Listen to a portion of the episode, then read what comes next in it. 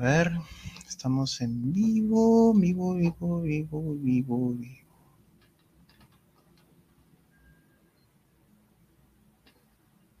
¿Qué fue? ¿Entró?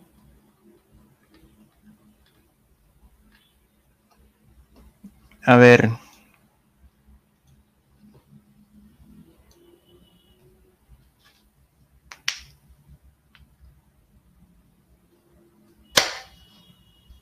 Mm. Te,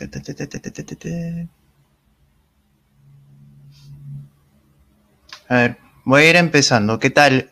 ¿Qué tal a todos? Te las apañas mal con estas cosas, ¿eh? Hola Roberto, ¿qué tal? ¿Cómo estás? ¿Qué tal? Buenas noches. He tenido problemas técnicos porque ahorita justo lo que pasa es que todo estaba programado y lamentablemente por temas de coordinación no se dio todo a, a tiempo. Ahora, este, si me dan un segundo, eh, conecto en un minuto.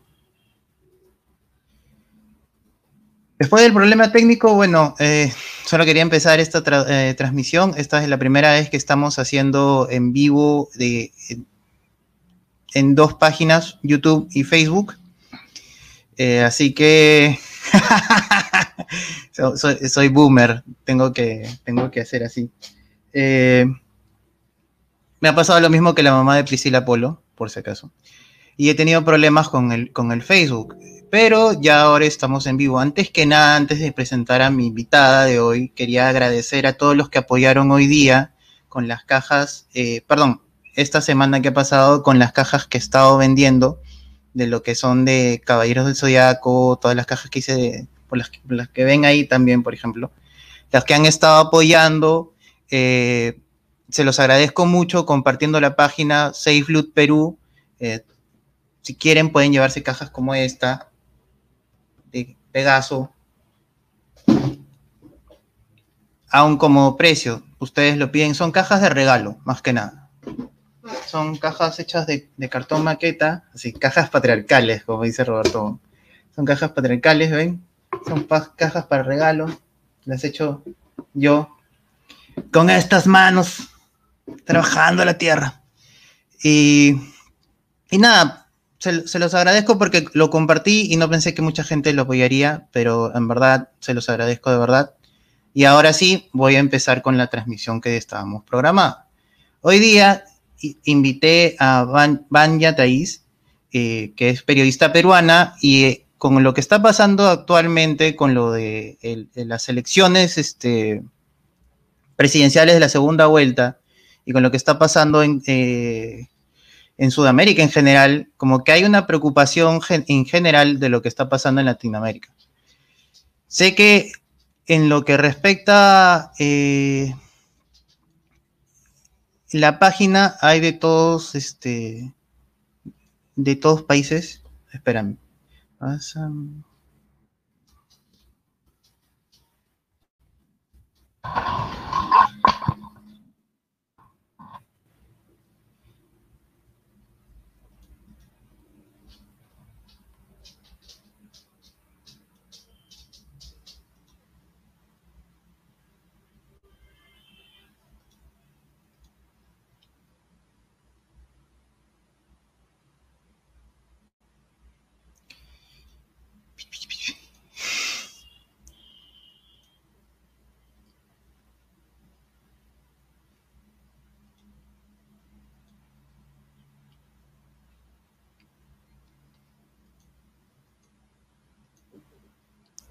Ya. A ver, voy a ir eh, presentando a la invitada. Eh, Vamos a hacer un podcast. No, va a ser tanto una entrevista, sino más bien un podcast. Y ella me va, este... Gracias, Maffer, por las cajitas. Gracias también por sus likes. Por favor, compartan. Eh, antes que nada, a ver, voy a ir, en- voy a ir presentando, voy entrando. Vania Tais. Ah, ya. Vania Tais es comunicadora de la Universidad San Martín de Porres, diplomada en gestión estratégica de la imagen corporativa de la Universidad de Lima y diplomada en comunicación política por la Universidad del Pacífico. Además es miembro o miembro activo de la PRSA, Public Relations uh, Society of America. Yeah. Y parte de Defensores de la Inversión en el Perú. También trabaja con los veteranos de la Policía Nacional, que es algo que de, en verdad me gustaría hablar con ella porque también este, yo eh, tengo familia militar, así que sería interesante ver ese, ese tipo de, de, de, contraste. A ver. Ah, también la pueden... Eh, mm, mejor que ella haga el resto de la introducción. Listo. Iba a introducirte más este, por tus programas de, de transmisión que haces en Coordinadora Republicana, pero preferiría que lo hagas tú. Porque yo saqué los datos y este y normal, pero prefiero que este, ¿cómo se llama? Que, lo hagas tú más tranquila, ¿no? Tú ya sabes cómo, cómo lo haces bien. Eh, antes que nada, eh, quiero decir algo antes de saludar. El chico que te entrevistó hace unos minutos, debo decir, este, no, sé cómo se llama, pero al final te dijo, eh, te dijo algo que me, hizo matarme de risa, que no, se te notó en tu cara cuando te dijo que es bueno hablar con alguien que ha vivido más. Y fue como que, este, como que no era, no era la forma. Pero fue, fue muy, fue, este, no sé, me pareció algo medio, medio chistoso. Digo porque yo soy mayor, creo que yo tengo 32. Y como que a mí también me ha chocado un poquito. Pero, pero nada, nada, Hola, Vania, ¿cómo estás? Este, ha sido un largo espero. ¿Cómo estás? Sí, oye, muy bien. Este, un poco con sueño, pero vamos. Así es la clase laboral, pues, ¿no? Este, así somos los clase medieros. Estamos cansados, pero estamos siempre trabajando. Sobre todo ahora que no hay oficina, escucha, el home office es trabajar todo el día, en verdad. Así que Así que vamos, porque esos cupcakes no se pagan solos. Para los que no saben, el gobierno peruano estuvo gastando como 10 mil dólares este, con cupcakes. Y lo que pasa es que, te cuento un poco, mi, audiencia, por alguna extraña razón, la mayoría es mexicana. La segunda ah, es peruana. Tantas referencias como que ensuciándome las manos y hablando así, ¿no? claro, con estas manos. no, no, no. Qué buena. No, saludo a México lindo y querido, ¿ah? por el amor de Dios. Qué, qué, lindo país es ese, ¿verdad? Mi prima Mira, por ejemplo. ¿Sí? Mi prima ah.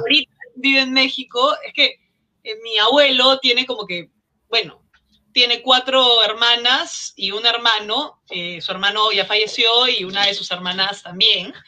Pero justo la que falleció eh, se fue a México muy jovencita muy guapa ella, por cierto, y tuvo, y, bueno, hizo su familia y su vida allá, ¿no? Entonces mi prima, con la que de hecho una de las mejores, con las que mejor me llevo, eh, y que es de mi edad, por cierto, eh, ella vive en México, ella vive en México y, yo la, amo, he pasado, de hecho tenemos una relación tan cercana que a veces yo voy a pasar año nuevo, ella viene acá y así nos hemos estado pimponeando, hasta que bueno, ella también tiene una hijita, yo tengo un hijo, entonces ahí como que se hizo más difícil, pero creo que este año vamos a retomar la tradición ya con, con los bebés incluso, lindo, ¿ah? Pero México he ido mil veces amo el país, me fascina, es, lindo y además ahí está la Virgen de Guadalupe que yo la tengo acá encima de mi, encima de mi cama, en mi cuarto, es mi protectora, ella me salvó la vida cuando yo tenía cinco años, así que mi vida se ah, la debo. qué bonito.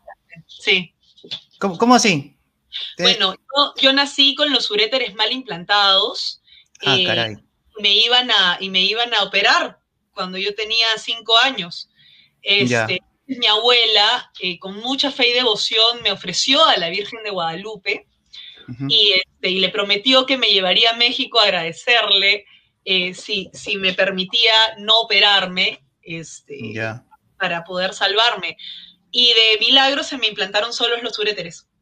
Anda, wow. Y no me tuvieron que operar ni nada.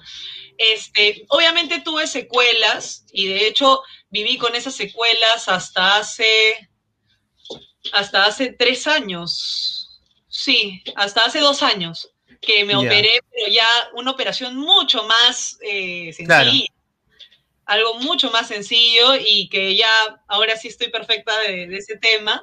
Pero sí, o sea, de hecho, de hecho es más común de lo que parece. Y, y, por eso yo le tengo tanto agradecimiento a la Virgen de Guadalupe. Para mí la, la Virgen, la Virgen me salvó. No, sí, yo, yo respeto mucho a los religiosos eh, en general. Yo, yo soy católico, pero como la mayoría de los, sí, como la mayoría de los católicos, yo no, no, no, yo me, digamos, en mi juventud me distancié un poco de la religión. Todos. Eh, sí, creo que es, creo que es un tema generacional, no, o quizás la, época, ¿no? Eh, pero mis papás sí son bien devotos. Mi mamá es bastante devota. Eh, tiene su virgencita, su Cristo, todo. Tiene su altar en su, en su dormitorio. Y, y, mira, eh, yo a Cocachos aprendí poco, a, bueno, poco a poco ir respetando la religión. Eh, antes era como que, no, no, no, me hables de ese tema, no. Pero ahora es, es bastante. Y, y, lo curioso es que yo comencé con esta página de alguna manera eh, en con temas argentinos. Yo, yo me, acuerdo que entré a Facebook, te hablo de hace como seis años, cinco o seis años. Sí, comencé a hacer esto ya, por eso la página dice 3.0, en Facebook dice 3.0, porque Facebook me la bajó tantas veces que ya ni, ya ni, ya ni quise hacer nada. Y este, lo, lo chévere de eso es que con la página me fui relacionando más con personas religiosas. ¿No? Porque venía gente que no sabía qué responder cuando venía una feminista, no sabía qué responder cuando venía un, ¿me entiendes? Eh, personas que... Claro. Claro, entonces ahí como que ya fui generando más un, tacto, ¿no? Eh, un momento. Hola, hola Julián, dice, no siempre concuerdo contigo, pero te respeto bastante. Un saludo desde Colombia. Gracias, Julián. Y, y sí, o sea, mira, Mm, lo chévere es que por eso es que he tenido tantos amigos este, religiosos. Curiosamente, Jorge, ¿tú conoces a Jorge de Lama? Sí, lo conozco de, interacciones, ¿no? No lo conozco personalmente, pero me cae muy bien de lo que conozco de él. De hecho, Jorge es una de las primeras personas que saltó en mi defensa cuando, cuando el mundo twitteril me empezó a atacar. Este, no me acuerdo con qué tema, pero me acuerdo que él me defendió sin conocerme. Y eso es algo que yo valoro mucho y le mando un abrazo desde acá y espero algún día poder conocerlo en persona. No, él, es muy chévere, yo lo, conozco, mira, yo lo conozco en su, faceta, cuando fue su faceta eh, malosa en el colegio, porque ah, somos del mismo colegio. Sí, somos del, somos del mismo colegio. Yo soy del, del José Quiñones, de la FAP. Ah, ya, entonces él era, creo que como tres promociones más que yo. Y yo lo conocía por ese lado, pues, ¿no? Porque siempre estaba atrás de las chicas de mi promoción. Pero no quiero hablar más de eso porque ya está casado, así que no quiero hablar. Ah, no, no, no, no lo quemes, no lo quemes. no lo quemo, no lo quemo. Pero sí, y, lo, y lo, lo, chévere era que su hermano es de la promoción de mi hermano, que son mayores, y luego tiempo después, ahora cuando yo comencé a hacer lo de la, la página y todo eso, me volví a cruzar con él. Y eso fue chévere porque este, comenzamos a conversar y fue otro tipo de conversación, ¿no? Claro, retomas la amistad, pues, es bonito. Bonito. Sí, fue, fue, fue bastante. Lo chévere es que ahora es otra, otra, otra amistad, ¿no? Otro tipo de, contacto, porque antes era como que muy. Era antes más distante, me imagino, ¿no? Sí, claro. Eh, lo, que pasa es que también yo he sido, yo he sido siempre muy tranquilo. Bueno, iba a decir solo en el colegio, pero también en la universidad fui algo más tranquilo. Pero eh, ahí como que nos relacionamos bastante, inclusive cuando hace poco, cuando, ahí está, cuando hubo el, el golpe del, del Congreso, el cierre del Congreso, perdón. Ah, el golpe de Estado, sí fue golpe claro, de Estado. claro, el cierre del Congreso, a mí me escribió, eh, ¿conoces a Vanessa Vallejo? Creo que sí, yo te vi en la entrevista con Vanessa, ya, ella me escribe diciéndome para con, qué peruano eh, puedes hablar para puede hablar para para hablar del tema, ¿no? Y yo me quedé como que, ¿por qué no me llamas a mí? No, ¿por qué no me llamas a mí? Pero me dijo, necesito a alguien de, necesito a alguien que sea de derecho, ¿no? Y dije, ah, ya. Y yo lo único que me dijo, me dijo, claro, me quería un constitucionalista, pues, ¿no? Y le dije, ah, ya, y, Y le dije a, dije a Jorge, pues, oye, Jorge, te están llamando, gente. Ya, pues, se, se emocionó, fue, se hizo una entrevista, creo, así como habla él, este, 10 palabras por segundo, y después, este, al mes me estaba invitando chelas porque, porque estaba emocionado, pues, que había salido con Vanessa Vallejo. Claro. Sí, y bueno, eh, eh, para resumirte un poco, porque la historia de la página es un poco larga, eh, yo la página la comienzo a usar porque en Facebook todavía, digamos, para el 2015 no habían estas noticias, si te acuerdas, temas progres no habían. Yo lo que seguía era bastante lo que pasaba en Argentina y lo que pasaba en Estados Unidos. Tú me hablas de Estados Unidos y yo te puedo decir, pa, pa, pa, pa, todos los temas te los enumero, ¿me entiendes?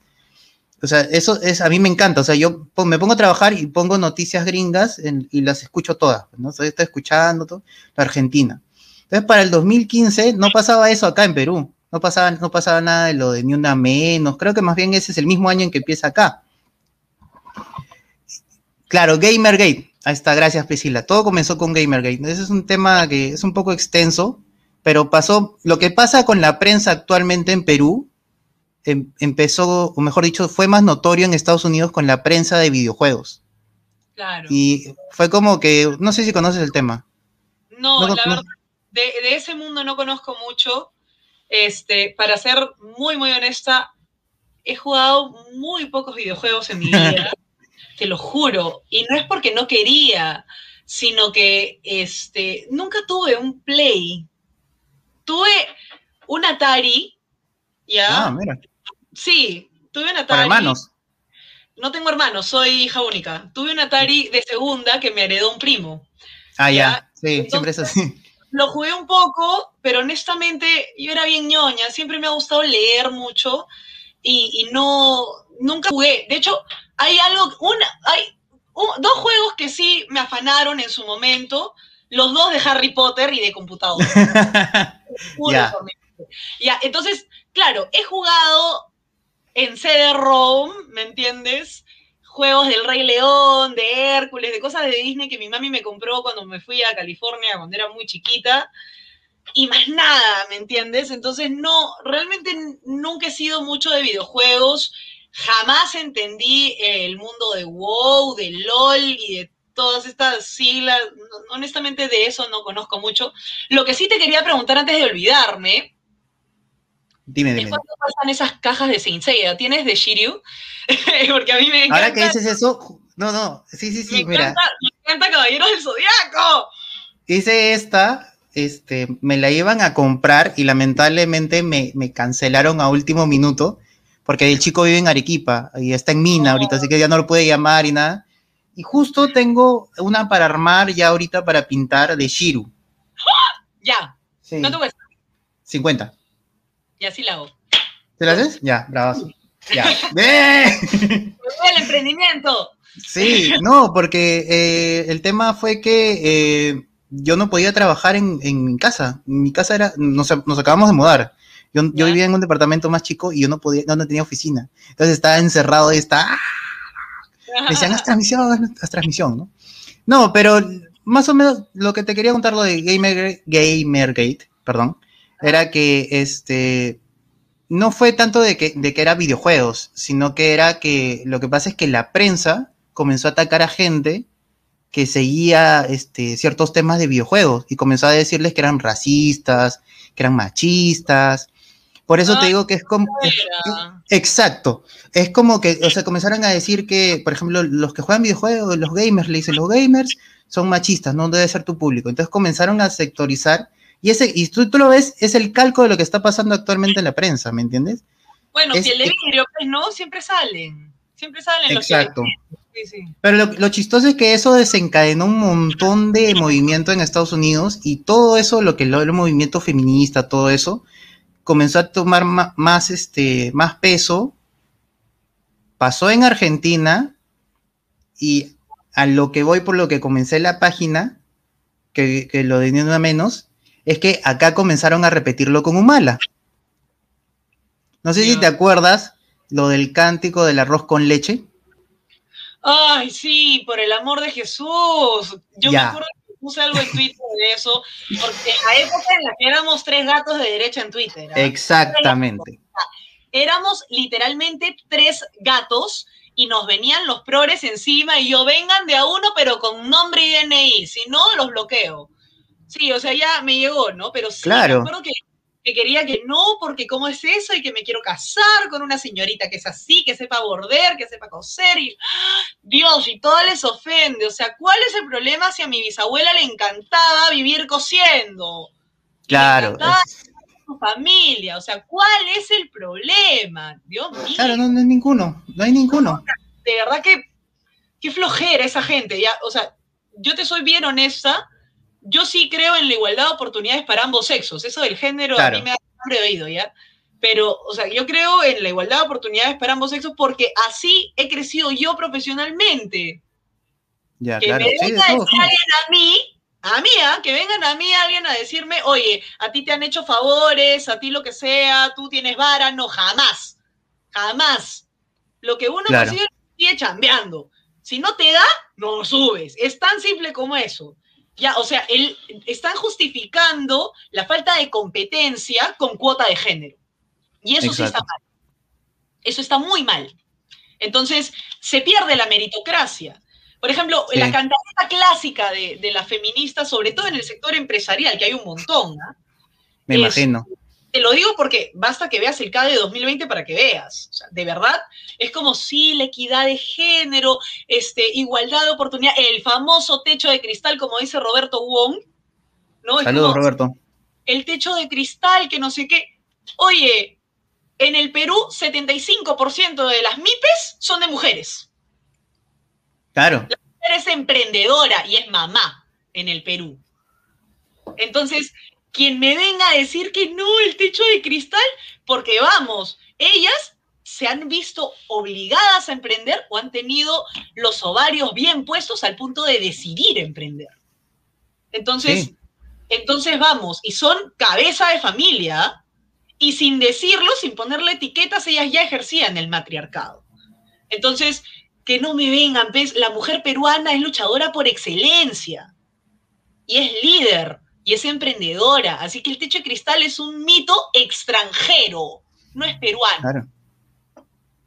No, y mira, yo que tengo, eh, bueno, tenía un, un abuelo, ya falleció, eh, mi abuela y, y todo lo que es mi papá, mis tíos, si tú ves cómo funcionaban ellos, era mi papá, cuando era soltero, traía el sueldo a mi abuela. Y eso es algo que, que- que no se habla mucho, pero era un tema cultural, porque era, Oye. en sociedades antiguas se hacía eso bastante. Se Escúchame, traía el sueldo. anda a, mira, yo como, como bien dijiste en mi presentación, yo trabajo hasta el día de hoy con veteranos de la Policía Nacional del Perú. Oye, el comité de damas es lo más importante, porque son las esposas de los Sí. guardias civiles. Ahora, ponte a pensar en una cosa. Es como que tú pregúntale a cualquiera de los grandes hombres que, son, que están ahí en el consejo directivo, sin ir muy lejos, era decir, sí, porque tengo que estar con mi esposa y estar con mi esposa, llevarla a la clínica, llevarla a un compromiso, es primero que cualquier cosa. Y finalmente lo que te dicen es que al final mandan ellas. Claro. Siempre. Si no, si no mira la entrevista de Urresti con Juanita, dime a quién entrevistaba. Sí, sí. y, y la, y, y Juanita la- era protagonista. O sea, y la llegó a usar para discurso en su página de Facebook. obvio, Yo me, yo me, yo me quedé así como que, ¿qué? O sea, así, mi la- claro, la- Juanita es todo. Porque una cosa es Urresti, que es una bestia, ¿no? Sí, Y otra cosa es su mujer, que es digna mujer de militar. claro. ¿me Ella, ella la- lo, te, lo tenía ordenadito. Lo No, tenía así. ordenadito. Ah, yo le he dicho que se ve guapísimo así, y él, sí, mi amor. Así, Sí, mi amor, ok, mi amor. La misma varianta, mi amor. la de mismo. la volteadita, ¿no? La de la, la, de la Oye. volteadita de Nadine. La de- Todo el mundo siempre critica a, a Nadine pero si hay algo que yo rescato de esa pareja, por más que le digan cosito y todo, que quieras o no, en las buenas, en las malas, en las peores y en las nefastas, hasta en la sinvergüencería, han estado juntos. Claro. Y este y bueno, le pueden decir pisado, lo que quiera, pero eso es algo que, o sea, esa, esa relación refleja muy bien las relaciones en el Perú. Así funciona, hermano. La mujer muchas veces es la que lleva el mando de todo en la casa y no hay vergüenza en admitirlo. Es una, es, eso, este, ¿cómo se dice? Es una interacción bien interesante, ¿no? O sea, no solo es porque en ciertos momentos también hay una parte en, que ella, este, cede bastante con la mujer, ¿no? Perdón, con, el marido, ¿no? O sea, hay como que una simetría, no es como que, ah, él le hace caso a todo, ¿no? Perdón, él le hace caso todo a ella, o, viceversa, ¿no? Porque creo que es lo que han estado vendiendo, ¿no? Como que el hombre es el opresor, lo máximo, o sea, él, él decide todo. Y oprime por este, deporte. Así, así es, como por deporte, ¿no? O sea, como que hoy me acabo de despertar y ya estoy, este... Tengo que oprimiendo. Sí. Exacto. Sí, sí, sí. Como ese video que, que, llega a la casa y el pata está agitando los brazos y golpea a todo el mundo, y golpea a sus mujeres. Se, el mundo de, la familia según las feministas. Pero es, que, es que claro, o sea, honestamente, mira, ah, me gustó mucho una entrevista a Juliana Calambroyo, ya más allá de su partido, lo que sea, porque... Me cae muy bien, a mí me cae muy bien. Es un, es, una, es un referente intelectual en el Perú, mucho antes de haberse postulado, ¿ah? Mucho antes. Yo la había escuchado antes ella ha llevado la casa derecha alternativa de la Universidad de San Martín de Porres buen tiempo. Y la verdad que me parece, yo, yo en verdad la admiro un huevo. La admiro un montón porque si yo me hago un mundo con un hijo, yo no sé cómo hace la mujer para hacer de todo con nueve. A la miércoles. Yo, me acordaba que era ocho, no me acordaba que era. Bueno, ocho, nueve, hermano, ¿eh? Ya, ya nueve, digamos que nueve. Digamos que nueve porque le aumenta, le aumenta valor a lo que es. Ya, siete, ocho, nueve, tío. Son un huevo No, sí. ¿Cómo lo hace? No lo sé, pero ¿sabes qué? Qué admirable esa mujer. ¿Cómo lo hace? Claro. Mira, honestamente, o sea, necesitamos más referentes así, que sean madres admirables y que sigan su carrera y que no paramos por tener hijos. O sea, las feministas creen que, este, que somos capaces de todo en el mundo, menos de ser mamás. No, o sea, es como que aborta que... frenar la vida mira a Yolanda Calambroyo y dime que te frena la vida. Claro, o como que te vuelves automáticamente discapacitada. Sí, o sea, no entiendo, al contrario, pregúntale a cualquier mujer, sobre todo en la clase media emergente, sobre todo en la clase media emergente, no a la chivola que salió embarazada por Penn Davis en el colegio.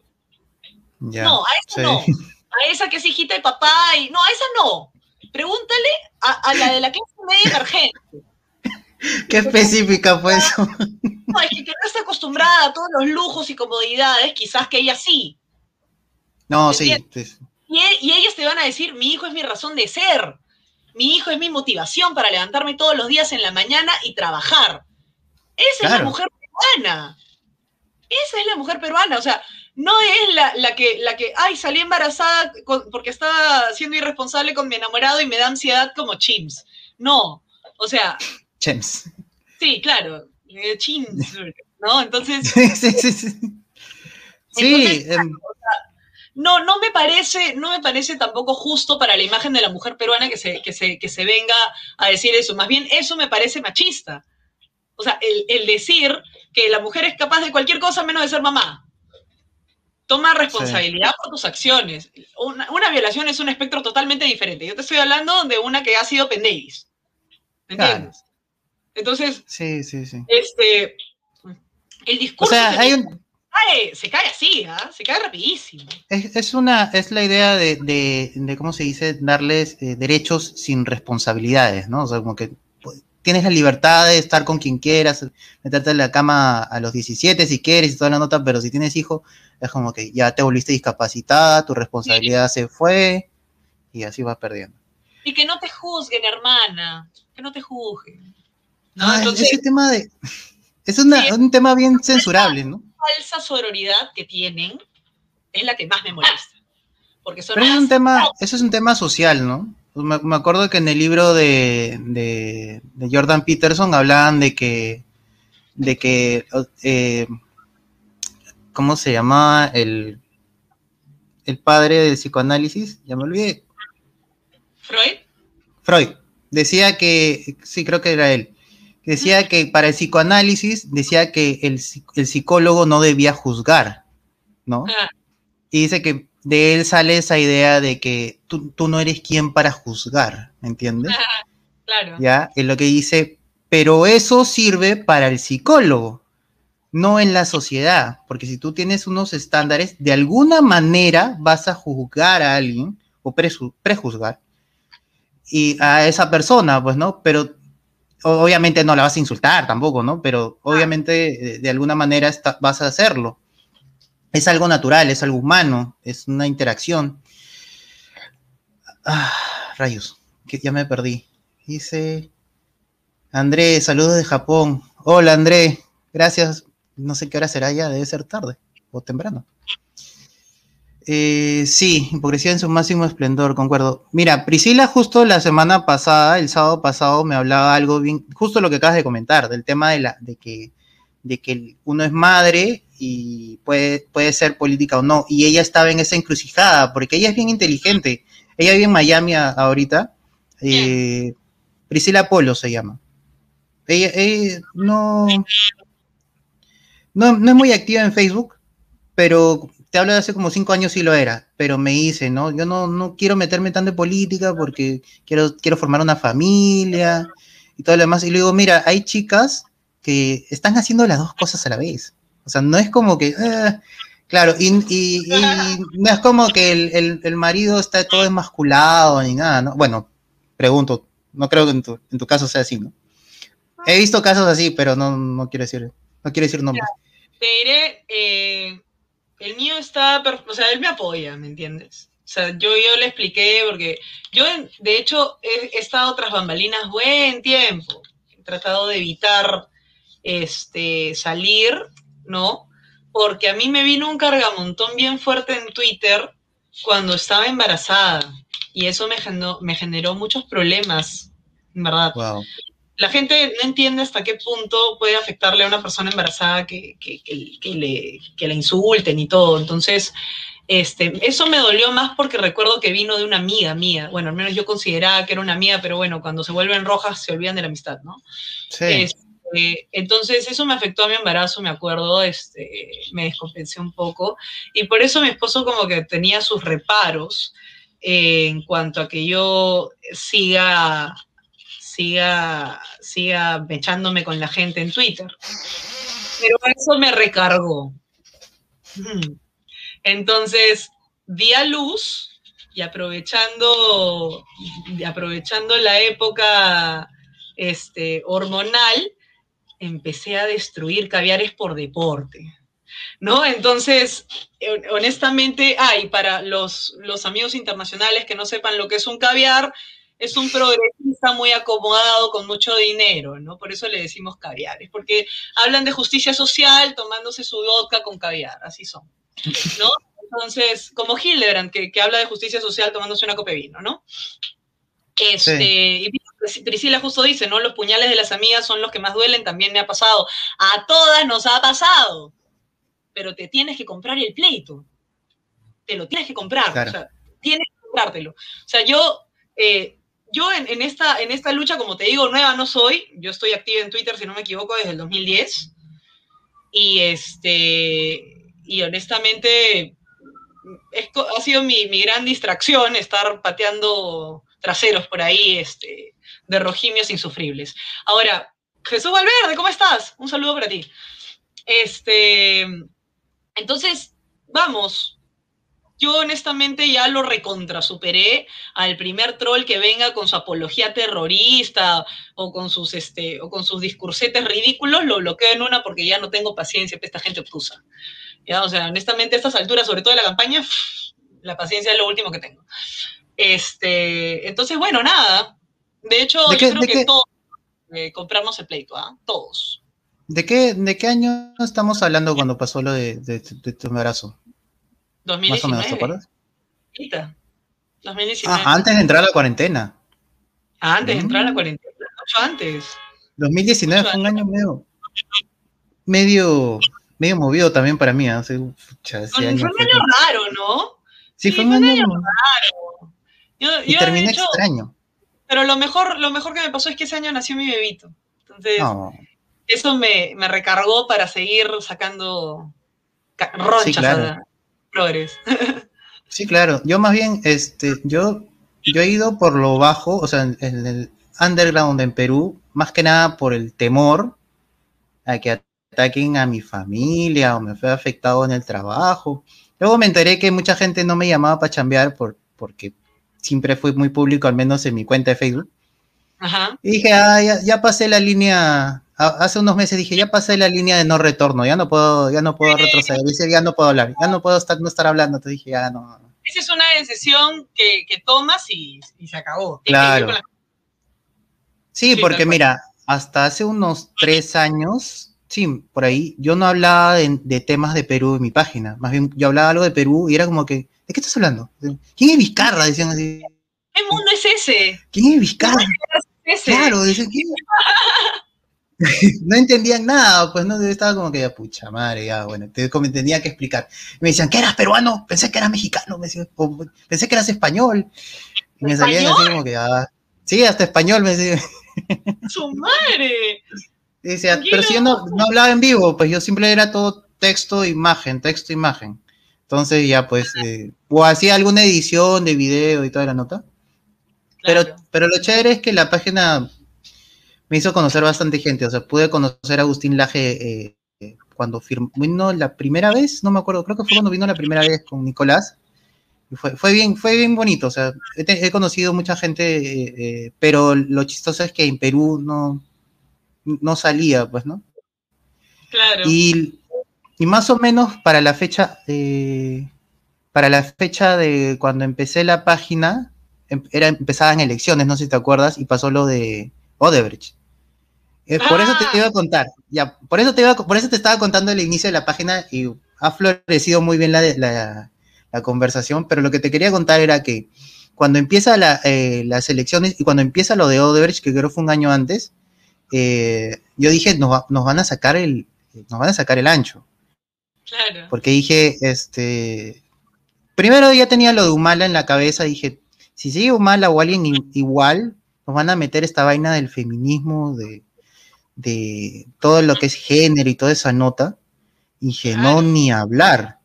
Y vi, dije, ¿quién es de, dije, ¿quién es de derecha? Dije así, ¿quién es de derecha sufriendo? ¿no? ¿Quién es de derecha?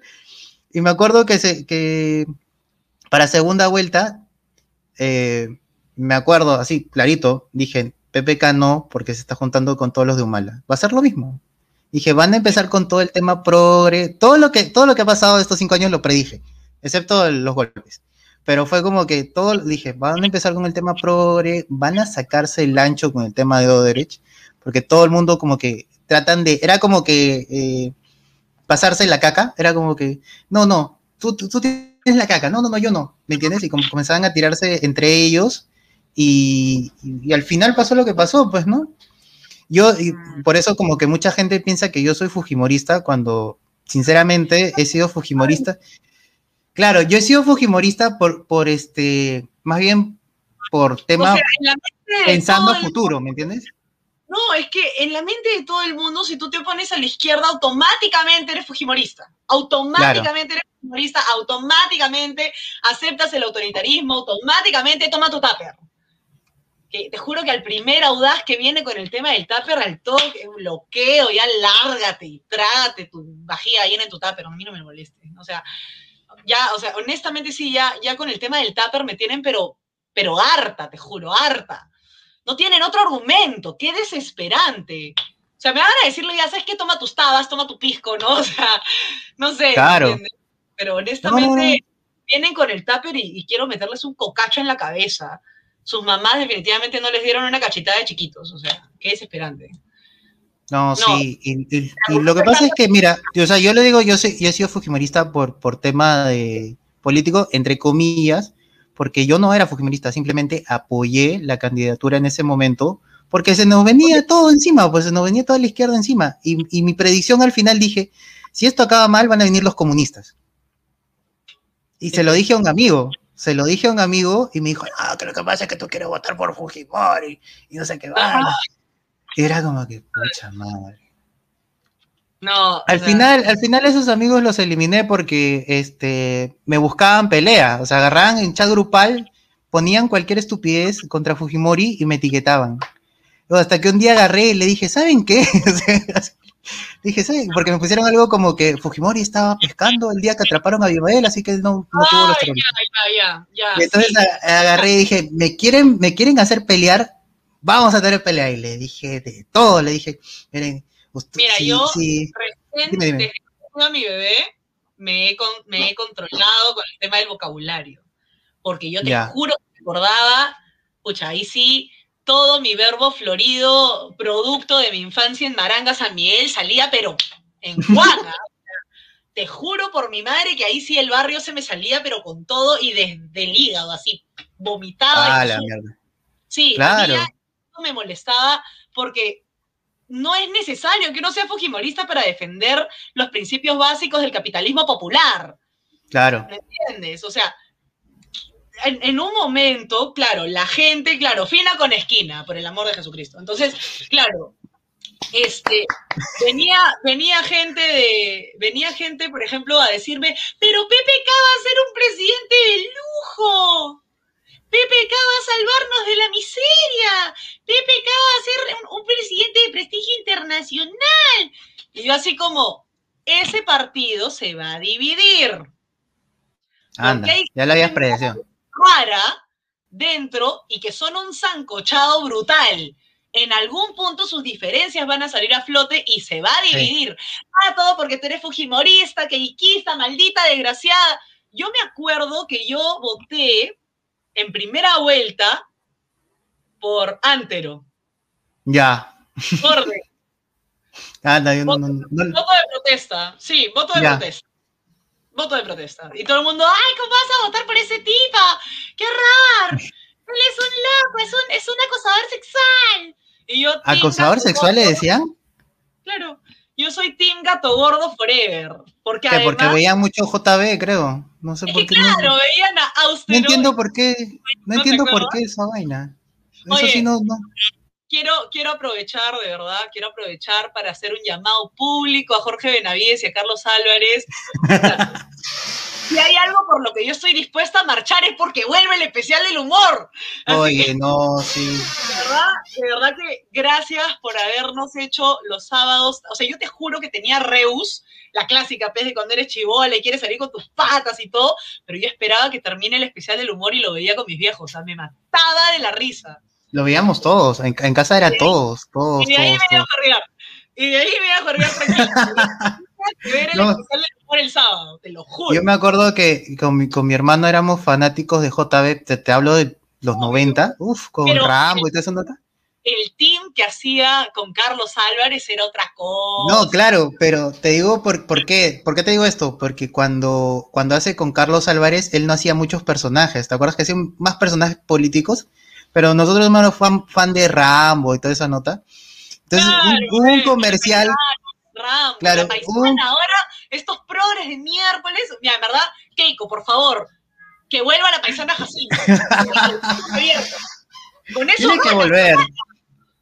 Tiene que volver. Yo creo, yo, yo creo que si dice eso, que vuelva la paisana. ¿Qué es más educativo? 3 por 10 la chela. La paisana. ¿Cómo? ¿Qué es La más paisana. educativo? ¿El perro o la paisana? Obvio, La pues. paisana. La paisana terminaba con su moraleja. No te olvides Sí. eso. Así que ya saben, amiguitos, no le roben pie a su mamá. No, entonces brutal, brutal, brutal. O sea, te juro que la paisana, oye, mi esposo es hincha de la paisana. No, él- él- En la que mi esposo no había visto ni una de la paisana. Le mostré una y ¿para qué le mostré? Jesucristo. Se la pasó tres meses viendo Full Paisana en YouTube, ¿me entiendes? Ah, la y, cuando salió la, y cuando salió la, la época en- la que, no, cuando salió la época en la que dijeron que iban a borrar todo lo de la paisana de todos lados, empezó Ya. a descargarse como 3 gigas de la paisana de YouTube. A la miércoles. Hinchaza, hinchaza, hinchaza. No, deberían vender, deberían hacer un DVD, no sé. Ay, anda el hueco, ahí están, man. O sea, por temporada. Pero al menos el, ca- el Canal 2 ha perdido un montón de plata, porque mira, hubieran, hace tiempo hubieran hecho DVD de, de Pataclown y lo vendían como pan caliente. Yo lo compro, yo lo compro, yo lo compro. Pataclown, este, Antes de que JB. Carlos hablar tonterías, este, porque en verdad Carlos Carlín para politólogo es buen clown, ¿no? Entonces, este, como que, pero en verdad, o sea, no es por nada, pero la paisana. Casi todo el elenco, ¿ah? Casi todo el elenco. Yo no sé si tú te acuerdas, porque yo sí veía tele nacional, porque sobre todo veía cuando estaba en la cocina. Ah, ya. ¿ya? Este, entonces, Donde debes estar, no, mentira. No, la, obvio, obvio. Mujer que se respeta tiene que cocinar para su marido. No, está bien. Escúchame. No, este, yo también sé cocinar, por si acaso. Obvio, obvio. más, allá de, más allá de estas cosas, este, yo creo, ¿no? que cualquier persona tiene que aprender a ser autosuficiente en todo sentido. O sea, esa tontería de que, ay, no, yo no soy, yo no soy la clásica hijita que quiere ser parte del patriarcado y este, y no voy a aprender a, cocinar. No voy a aprender a limpiar. Entonces tu casa va a ser un chiquero cuando viva sola. O sea, ¿qué Bueno, ya, en fin. La cosa es que, mira, yo me acuerdo que había una serie de clown que se llamaba Carita de Atún. ¿Tú te acuerdas de eso? Sí, claro. Y cuando estaban bajo el rating, eso fue con, con, Katia Condos. Agregan a Katia Condos después, y bueno, hacen ese programa. Claro, con Wendy Ramos, con Katia Condos. y no sé si te acuerdas que hay un capítulo. Por qué, la pararon? ¡Qué pena! No, no tenía rating. No, tenía rating encantaba. A mí me encantaba. Pero era muy chistoso. Pero, ¿sabes por qué no tenía? Lo que pasa era que no era muy marketeable. No creo que era un domingo. En ese tiempo ya nadie veía nada los domingos. Pero lo chistoso fue que cuando, cuando comienza a bajar el rating, como que le sale la creatividad y hay un capítulo que nunca me voy a olvidar, que comienzan a hablar de que el rating está bajo. Y agarran y dicen, vamos a hacer lo que sea por el rating. Y comienzan, y comienzan a disfrazarse hasta que en una, una parte del capítulo agarran y dicen, ya, vamos a hacer lo que todo el mundo quiere, y se disfrazan de los de, de Pataclown, ¿no? Ese, ese capítulo es buenísimo, es como que sale, se disfrazan todos y, y Machín no quería salir, pues te acuerdas que Machín era todo un personaje, no, ay, no, no, y no quería Claro, era Ángel, no quería salir, y lo que me acuerdo era eh, Gonzalo Gonzalete, está como que dice, le comienza a salir todo el personaje así, no, este, eh, él, es malo, ¿no? Y agarra y se, quita, se quita lo que se quita lo que tenía puesto, no me acuerdo qué era, y saca el vaso y agarra el toque y dice, oh, vaya, vaya.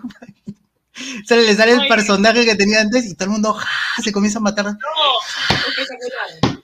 Espectacular. ese, ese programa, cuando, creo que cuando ellos se ponen más eh, a improvisar, es lo, es lo más chévere que hicieron. Ah, quiero darle el a, Julio César rapidito porque dice que soy hincha de Sporting Cristal. No, hermano, yo soy aliancista. Anda. Alianza Lima Corazón, sí.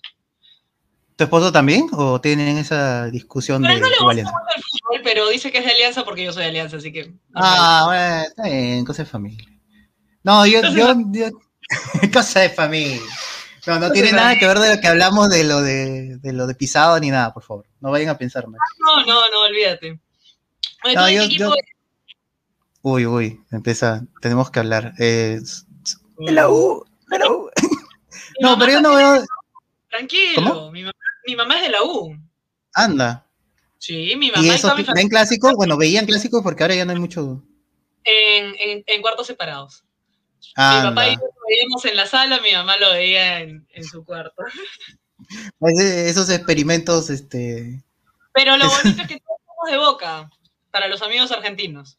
Anda. Ah, está bien. En la casa todos somos de boca, todos somos austeros. De hecho, cuando fui a Argentina, odié más a Ricardo Arjona porque por su culpa la primera vez que fui a Argentina no pude ver el estadio de Boca. No pude entrar a la bombonera porque, porque este tipejo tenía su, tenía su, concierto, ¿no? Y, no nos dejaron entrar y yo estaba pero acordándome de toda la familia de Arjona, me acuerdo ese día. La verdad que me dio una cólera. Cantabas esa canción de la, de la su mamá y su novia, no sé qué canción. ¿Has escuchado esa canción? mira, por salud mental no escucho Arjona, de verdad. Ah, por salud mental. Yo no puedo escuchar Arjona, me, desespera. No, no, no, puedo. No puedo. Es como. Sí, sí, sí. Es aburridísimo. Es, un, es pretencioso. Es como que trata de ser un poeta, así como que. Oh, nadie ha pensado en esto. Mi, mi mamá es mi novia. Y es como que Listo, qué horror, sí. Qué horror. Cállate, esposo. ¿Qué dice? Ay, Dios, no, qué desesperante. No, yo, este, yo he ido a Argentina, pero a, Córdoba.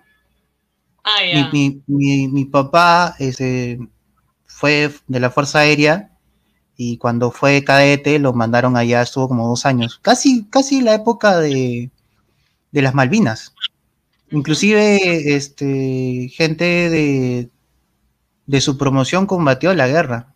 Y, un amigo de mi promoción de colegio, que, su papá también es, es la promoción de mi papá, o sea, concordamos perfectamente. Eh, mi tío se eh, combatió la, en las Malvinas, lo condecoraron allá. Hace, y hace un, creo que el año pasado, lo, cuando hicieron la, no sé cuántos años pasó de la, de las Malvinas, lo, lo llamaron, pues hicieron un video bien bacán. Chévere. Pucha, tú sabes que tengo una anécdota linda con los argentinos. Te diré que, ¿sabes qué? Un, beso a Argentina. Cada vez que he ido a ese país me han tratado hermoso. He conocido gente muy culta, muy chévere. Este, cuando me fui a Cartagena, Colombia, en el hotel me encontré con un coro de la Universidad Concagua de Mendoza y terminé parando con ellos como que en plan hanging out en todo momento de mi viaje. Fue espectacular. La verdad que cada vez que me cruzo con gente argentina caen muy bien. Son gente muy culta, son gente muy chévere. Este, y, de verdad, si hay algo que yo admiro es que son gente que lee bastante y que es algo digno de admirar en ellos y creo que este, saben muchísimo de, historia, de filosofía. Se pueden mantener conversaciones riquísimas con esa gente, de verdad. Entonces, Es, un, es, un, ejemplo digno de imitar en ese sentido. Este, bueno, lo que te iba a decir es, cada vez que, bueno, cuando fui con mis abuelitos, en el 2011 a Buenos Aires. Fui primero a Cataratas de Iguazú y después me fui a, Buenos Aires con mis abuelitos. Me encanta viajar con mis abuelos. Soy, soy una persona muy de abuelos, te diré. ¿ah? Ah, son mi vida, mi alma, los amo. Entonces, este, cuando viajé con ellos en el 2011, mi abuelita llegaba, llegó primero conmigo caminando mm, con la nona. ¿Sabes cómo le digo yo? Le digo Nine porque se llama Geraldine, entonces ya, pues le digo ah, Nine. Bueno, entonces yo estaba con Nine, ¿no? Yéndome al restaurante, un restaurante en Puerto Madero, exactamente no me acuerdo cómo se llamaba, este, y nos dicen, ¿no? Como que eh, tiene reserva, nos preguntan, ¿no? Si tenemos reserva, y yo, uy, no, no tenemos reserva, este, y había cola y había cola, ¿no? Entonces, pero mi abuelita obviamente no es que sea súper joven, pues, ¿no? Eh, y sobre todo en ese entonces tampoco era joven. Entonces eh, dice, este, no, disculpe, que, tiene que hacer su, tiene que esperar, tiene que hacer cola, y yo, ah, bueno, no hay problema. Chamare, algo así dije, ¿no? No, no dije, dije creo que chamare. No la dijiste completa. No, no, no, dije algo así, dije chamare, y me dijo, este, ¿ustedes son de Chile? ¿No? Y yo así como, te salió el, te salió el Philip Butters que yo... El Beto, el Beto, el Beto. me, salió, me salió la cara, ¿no? Claro. No, somos peruanas. ¡Son peruanas! Yo pensaba que ustedes eran chilenas. Ahorita les conseguimos una mesa, un momentito. y nos mandan, nos consiguen una mesa. Es más, nos armaron una mesa al costado de la ventana se veía todo el río lindo de La Plata, ¿no? Este, y todavía era Día de la Madre en Argentina. Me acuerdo de eso, era Día de la Madre en Argentina, que es diferente a nuestro Día de la Madre. Entonces, sí, tercera semana de octubre. Que, sí, claro, es de octubre. Entonces, este, no, señora, mire, este, no, pensamos, no, ustedes son peruanos, son nuestros hermanos de las Malvinas, ¿me entiendes? Ah, por eso, por eso estás contando. ¿cómo no, vamos a, ¿Cómo no vamos a hacerle ese detalle? Además, hoy día es Día de la Madre, ha venido usted con su hija y ella, ah, no, e, ella es mi primera nieta. Ah, con su nieta, mejor aún, no, todo festivo, como no, que me encanta, tan argento, sí, ¿no?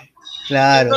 este, al final terminamos, nos pusieron una mesa, además, pues, como son abuelitos, obviamente eran preferencial, ¿no? Entonces, tampoco es que hayamos roto reglas ni nada, ¿no? Entonces, este, se tuvieron en cuenta y, vamos, nos trataron lindo, me acuerdo. Le, regalaron incluso un postre a mi abuelita. No, olvídate. La verdad que. Beso Argentina. Beso Argentina. Quiero regresar cuando no haya. No, sí, no, no, sé, no sé si hay chilenos en la transmisión, espero que no lo tomen no, lo digo como, como una anécdota. Yo, yo te cuento que he ido mucho a Chile también, porque como yo estoy en la tuna, yo, yo soy parte de la tuna femenina de la... Ah, leí, leí, leí tu... De la, de la Facultad de Ciencias de la Comunicación, Turismo y Psicología, donde mi apodo es Morticia, para todos los que me la entrevista de Beto. No, en verdad no me molesta en absoluto porque ese me apodo en la tuna. Este, y, y, cuando, o sea, y en la tuna yo he viajado mucho a Iquique. He ido mucho a Iquique, hemos, y tengo amigos de, Concepción, tengo amigos de Santiago, amigos y amigas también, muchísimas de la tuna. Entonces, olvídate, o sea, Chile para mí también es muy querido, a pesar de esta discrepancia ridícula que ya no tiene sentido, este, de peruanos contra chilenos, al contrario, cada vez que iba a Chile me han tratado muy bien, este, y, he conocido gente maravillosa, así que olvídate, olvídate, no, no, no deberían tener estigmas tan fuertes ni con los argentinos, ni contra los chilenos, ni contra nadie. La gente es diferente y en todos lados hay gente porquería. o sea. Eso es cierto. eso último es bastante cierto. Es como que. En todos lados hay gente buena y gente de porquería. Es verdad. Sí, felizmente mi, Priscila dice, ahí, ahí sí diferimos, dice. Por favor, las opiniones de Priscila son netamente de ella, no, esta página no comparte, esta página no comparte. ¿Cómo, cómo? Háganle bullying a Priscila por decir eso. Violencia de género. No. Ahorita está Daniela Ramos a, proteger. Ah, no, ¿verdad? Es de derecha. de derecha. No, no la van a defender, no la van a defender. Así son, así son, no la van a defender. Así son, así son. No, no. De hecho, de hecho, sí, pues las hipócritas de las feministas del Perú no están defendiendo a Keiko Fujimori a pesar de todo el acoso político que está sufriendo. Este, ella dijo que había ido a, donde, a donde Pedro Castillo cuando, cuando ha debatido en Chota. Y este, y, ahora Pedro Castillo, en un acto cobarde, repudiable, miserable y misógino, ha dicho que quiere debatir en Santa Mónica. Ah, sí, sí, justo, vi eso antes de. Para que ella juegue de local. ¿Sabes qué? ¿Qué tal, qué tal maldito? Es un cobarde, un desgraciado. ¿Ya? Porque eso es un golpe bajo. Y ahí Manuela Ramos no sale a decir nada. Flora Tristán no sale a decir nada. ¿Dónde está el Me Too? La sororidad. O sea, les llega que sea mujer solo porque es Keiko Fujimori. Eso es violencia. O sea, a mí a mí me molestaría, pero ¿sabes qué? Keiko ha aprendido tanto de su tiempo en la cárcel y ha estado tres veces presa sin sentencia, porque olvídate si es culpable o no, eso ya lo dirá la justicia, ¿ya? Pero te digo, ¿ah? ha estado tres veces con preventiva, con prisión preventiva, que se supone que es la excepción y no la regla. Digo se supone porque para Vizcarra se aplica, pero para Keiko no. Este, y justamente, y justamente, este, ella ha hecho muchas amigas en el penal, conoce la historia de las presas y una de sus propuestas es mejorar el sistema penitenciario justamente para que ellas tengan una mejor calidad de vida y tengan la oportunidad de realmente rehabilitarse y volver a reinsertarse en la sociedad. Entonces, que Pedro Castillo haga un golpe bajo ha provocado una reacción de Keiko que me parece, ahí sí, admirable admirable. Nunca en mi vida he visto a Keiko pechar de la manera que está pechando ahorita. Nunca. Sí, yo creo que le, ha caído una buena ubicaína antes de las de la. Juro que ella, pero está bien, no se puede hacer dentro del penal, hagámoslo en la puerta del penal.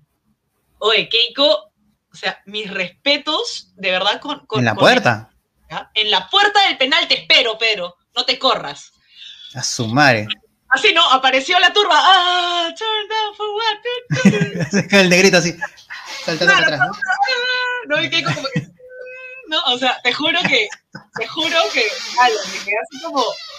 No, no, de verdad que. ¿Qué, qué, qué, qué tal? ¿Qué tal? ¿Qué tal? ¿Qué tal aplomo el de Keiko, ah? Eso sí, no sí, se puede uno puede discrepar mucho con el Fujimorismo y puede discrepar con sus propuestas, pero de que Keiko está pechugando como nadie, hermano, está pechugando como nadie. Y eso sí, representa a las mujeres del Perú. Sí, mira, cuando ella postula, la, claro, como te dije, yo, yo voté por ella, por el tema de, de PPK, lo que no me gustó, ni siquiera no, que me, no me gustó de que todo este discurso que están diciendo que ahora Keiko fue la culpable de todos estos cinco años, cuando si te pones a analizar, es un pedacito, yo, diría un, como que un, un quinto de todo lo que ha pasado estos cinco años, porque, digamos, no, está bien, Keiko tendrá algo de culpa, pero a los que dicen que Keiko tiene la culpa, nadie los obligó de marchar por, por, por Vizcarra, ¿o sí? A decir que esa gente... Nadie te obligó a marchar por Vizcarra, ¿no? Exacto, exacto. De verdad que este, la gente es hipócrita, la gente tiene doble rasero. O sea, a mí me alegra, te juro que no sabía que habían tantas páginas de libertarios. Me quedo sorprendida. No, me quedo Ahora sorprendida. último sí. Ahora último me sí. porque este, me, han, me han invitado de varias uh -huh. a, a, entrevistas y cosas. Y yo te juro por Dios que no tenía idea de que habían tantas. Y me alegra, me alegra un montón que los jóvenes, sobre todo, que se animan a tener canales en YouTube, que quieren tener podcasts, que tienen que tener, que quieren tener diferentes este, plataformas. Me alegra muchísimo que estén yendo por ese camino. Es un, claro. es, un, un boom reciente, como dice Priscila. Me alegra un montón y háganlo a largo plazo, porque la izquierda siempre tiene planes a largo plazo. Entonces, hay que bombardear nosotros también a largo plazo. Este, yo espero sacar un, un medio digital muy pronto, Dios quiera que se concrete.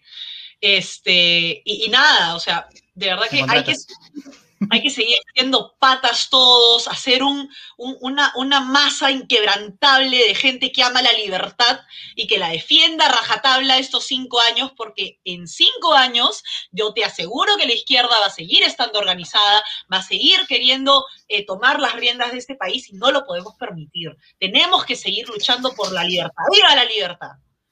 ¡Viva la libertad, carajo! Bueno, yo no voy a decir malas palabras porque lo he prometido. Nada, está bien. Pero, no, pero ahora que dices, terminando lo que has dicho con lo que iba a decir que me explayé un poco, eh, los, estos cinco años, lo único que le puedo criticar a Keiko, bueno, tiene varias críticas, pero lo sí, que yo le puedo criticar más fuerte es que ha sido muy mansa y muy inocente en muchas cosas. De repente van a decir, no, que por culpa de ella estuvimos a Vizcarra y no sé qué vaina más. Ya está bien, puede ser. Nadie podía pero es mucho al lagarto. Nadie claro, lo podía pues, calcular. Nadie lo podía calcular. Pero muchas cosas de ella fue porque ha sido en, muy, muy blandengue, como dice Priscila, por uh -huh. momentos. Y creo que el, en lo que va de ahorita, parece que le han dicho, ponte las pilas. O sea, corrige eso. Porque durante esos cinco años creo que la crítica más dura ha sido como que te vamos a, está bien, te apoyamos, pero ponte, ponte pilas, pues, ¿no? Ponte pilas, haz algo, ¿no? O sea, estás, estás ahí, eres la representante de la derecha. Ahorita va a hacerlo más. Era la derecha, yo, yo ahí reformulo. Este... Al menos en ese momento, hace cinco años sí. Al menos los cinco años pasados sí puede ser. Ella siempre ha sido la representante del capitalismo popular. Ya. No, pero yo lo decía porque en el sentido, no, eso sí te entiendo. Yo lo decía en el sentido de que eh, estamos escasos de personajes, no tenemos otro, no, en esos cinco años atrás no teníamos un López Aliaga. Hernando de Soto estaba en, no sé, en Europa. ¿Dónde está Hernando de Soto? Uh -huh. Igual yo no lo considero Hernando de Soto de derecha, por si acaso. Hernando de Soto, este, ha asesorado acá, desgraciado, que honestamente yo no sé por qué lo tenían tan acá. Este, ah, oye, para contestarle la pregunta a Isaac, eh, un pata libre es Lisandro Bonilla, no es él. Ah, sí, sí, Lisandro, no, no, es, es otro, no, no es él. Este, sí, sí, me vi la entrevista, por si acaso. Este, ¿cómo se llama? ¿Qué te iba a decir? Ah, ya, la... No me hables de ese viejo pelón. Ah, de, de de Soto, es un desgraciado. Pero bueno, o sea, yo honestamente por eso trataba de, de hacer el hincapié de que Hernando de Soto ha, ha asesorado gente muy mala. Y, sí. y, no, no entiendo por qué lo tienen tan acá. O sea, entiendo que sea un buen economista, pero para el presidente no me parecía. Porque además me parecía un dos. Y de hecho, fui blanco de una página hernandista, ¿no? cuando en PBO dije que Avanza País era un caballo de Troya. Sí, y creo que tú, creo que lo que más lo tomaron a pecho, de repente yo me estoy equivocando, de repente no es el mismo video, fue cuando dijiste que respetabas a, eh, a Perú Libre porque eran más honestos de lo que es Mendoza. Creo que en el sentido como yo lo entendí como que lo respetabas como oponente, ¿me entiendes? No era como que yo respeto, lo, lo alabo, lo que sea, ¿no? No, no, al contrario, yo lo que dije fue que esa es una, una izquierda coherente, eso fue lo que dije. Exacto, sí. Dije, una izquierda coherente. Tú respetas ese hecho, que es coherente. Que me inspira más respeto que la izquierda disfrazada de Verónica Mendoza. Pero Claro. me la declaración. ¿no? No, pero yo vi, vi esa parte, yo vi esa parte, y creo que también lo vi en vivo. Y que Sí, o más o menos es así. Es que me inspira más respeto porque sé que son mis enemigos. ¿Me entiendes? Yo Son más honestos. es- claro, yo, yo prefiero mil veces enemigo de- declarado que hipócrita funcional. Siempre he dicho. ¿No? Entonces, Sí, no, o sea, claro, Verónica Mendoza estuvo para que todas las mujeres nunca más tengan que decir a viva voz, ni una menos. Y todo el mundo, ¿no? Y después como que, y por Inti, y por Brian, ¡ah! ¿no? O sea, ¿Eso fue en la marcha o cuándo fue eso? eso fue en su, en su meeting ahí por, por la de Ñancay, ¿ya? Anda, no, no, nunca vi. Esas cosas, ¿no? Claro, y ahora, ¿y ahora? Silencio total. ¿Dónde quedó, dónde quedó esta, esta, esta vaina de que, ay, sí, vamos a levantar la bandera del amor? ¿Dónde quedó? ¿Dónde quedó tu público? De la igualdad. Tu público, tu, tu público feminista, ni una menos. ¿Dónde quedó? Cuando Cerrón dice este, que lamentablemente tuvo que elegir a una consejera mujer por cuota de género. Y ah, una mujer. A ese pata le, le- le- es. Yo no, no me gusta usar la palabra misógino, pero ese pata sí es como que le apestan a las mujeres. Es un Es- machista de miércoles. Él sí es un machista. O sea, el hecho de que ellas hablen de misoginia y machismo no quiere decir que eso no exista, solo que ellas abusan. ¿Me entiendes? Ellas abusan de los términos, abusan del concepto. ¿Tú conoces el concepto, este, porque siempre hablan del tema de ideología de género, pero esa es una parte. ¿Tú conoces el tema eh, interseccionalidad? ¿Has leído al respecto? No. ¿De qué cosa? Porque es, es interseccionalidad. No. ¿Lo conoces? No. No. Eh, es un término que usa la misma izquierda. Yo la verdad que Es que eh, me enteré. la izquierda se crea términos para todo, hermano. O Sí, sea, sí, sí, sí, Claro, no pero que ¿sabes qué es lo curioso? Es que el- Difícil. lo- lo- O sea, es difícil keeping up tus- con todos sus términos, ¿no? O sea, micromachismos, Claro. mansplaining, o sea. ah, ah, ¿qué No, claro, pero ¿sabes por qué te, ¿sabes por qué te lo digo? Porque el término que es en traducción de la izquierda, o mejor dicho, tra- traducido a la derecha, es marxismo cultural. Pero cuando tú le preguntas a ellos, ¿qué conoces como marxismo cultural? Te van a decir, no, no, no tiene nada que ver. ¿no? Marx no, Marx no escribía de eso. Ya, bueno. ¿Qué hicieron ellos? Llamaron un término que le dicen interseccionalidad, que el más lo escuchaba en inglés. Me parece raro que no lo mencionen aquí, Ujú. Pero, mejor dicho, aquí en Latinoamérica no lo mencionan. Pero, ¿qué dice el, el concepto? El concepto dice que según tu sexo o género, tu raza, tu edad, tu, todo lo que empiezas a enlistar todo ese tema, según eso, eh, tú eres oprimida, ¿no? Por eso, cuidado, cuidado, cuidado. No, o sea, qué, qué- qué estupidez. Claro. Pero ¿por qué te digo, por qué te digo? Ah, No sé si has escuchado a veces cuando el meme sale de que tiene que salir, ahora digamos, ¿no? El Capitán América tiene que ser un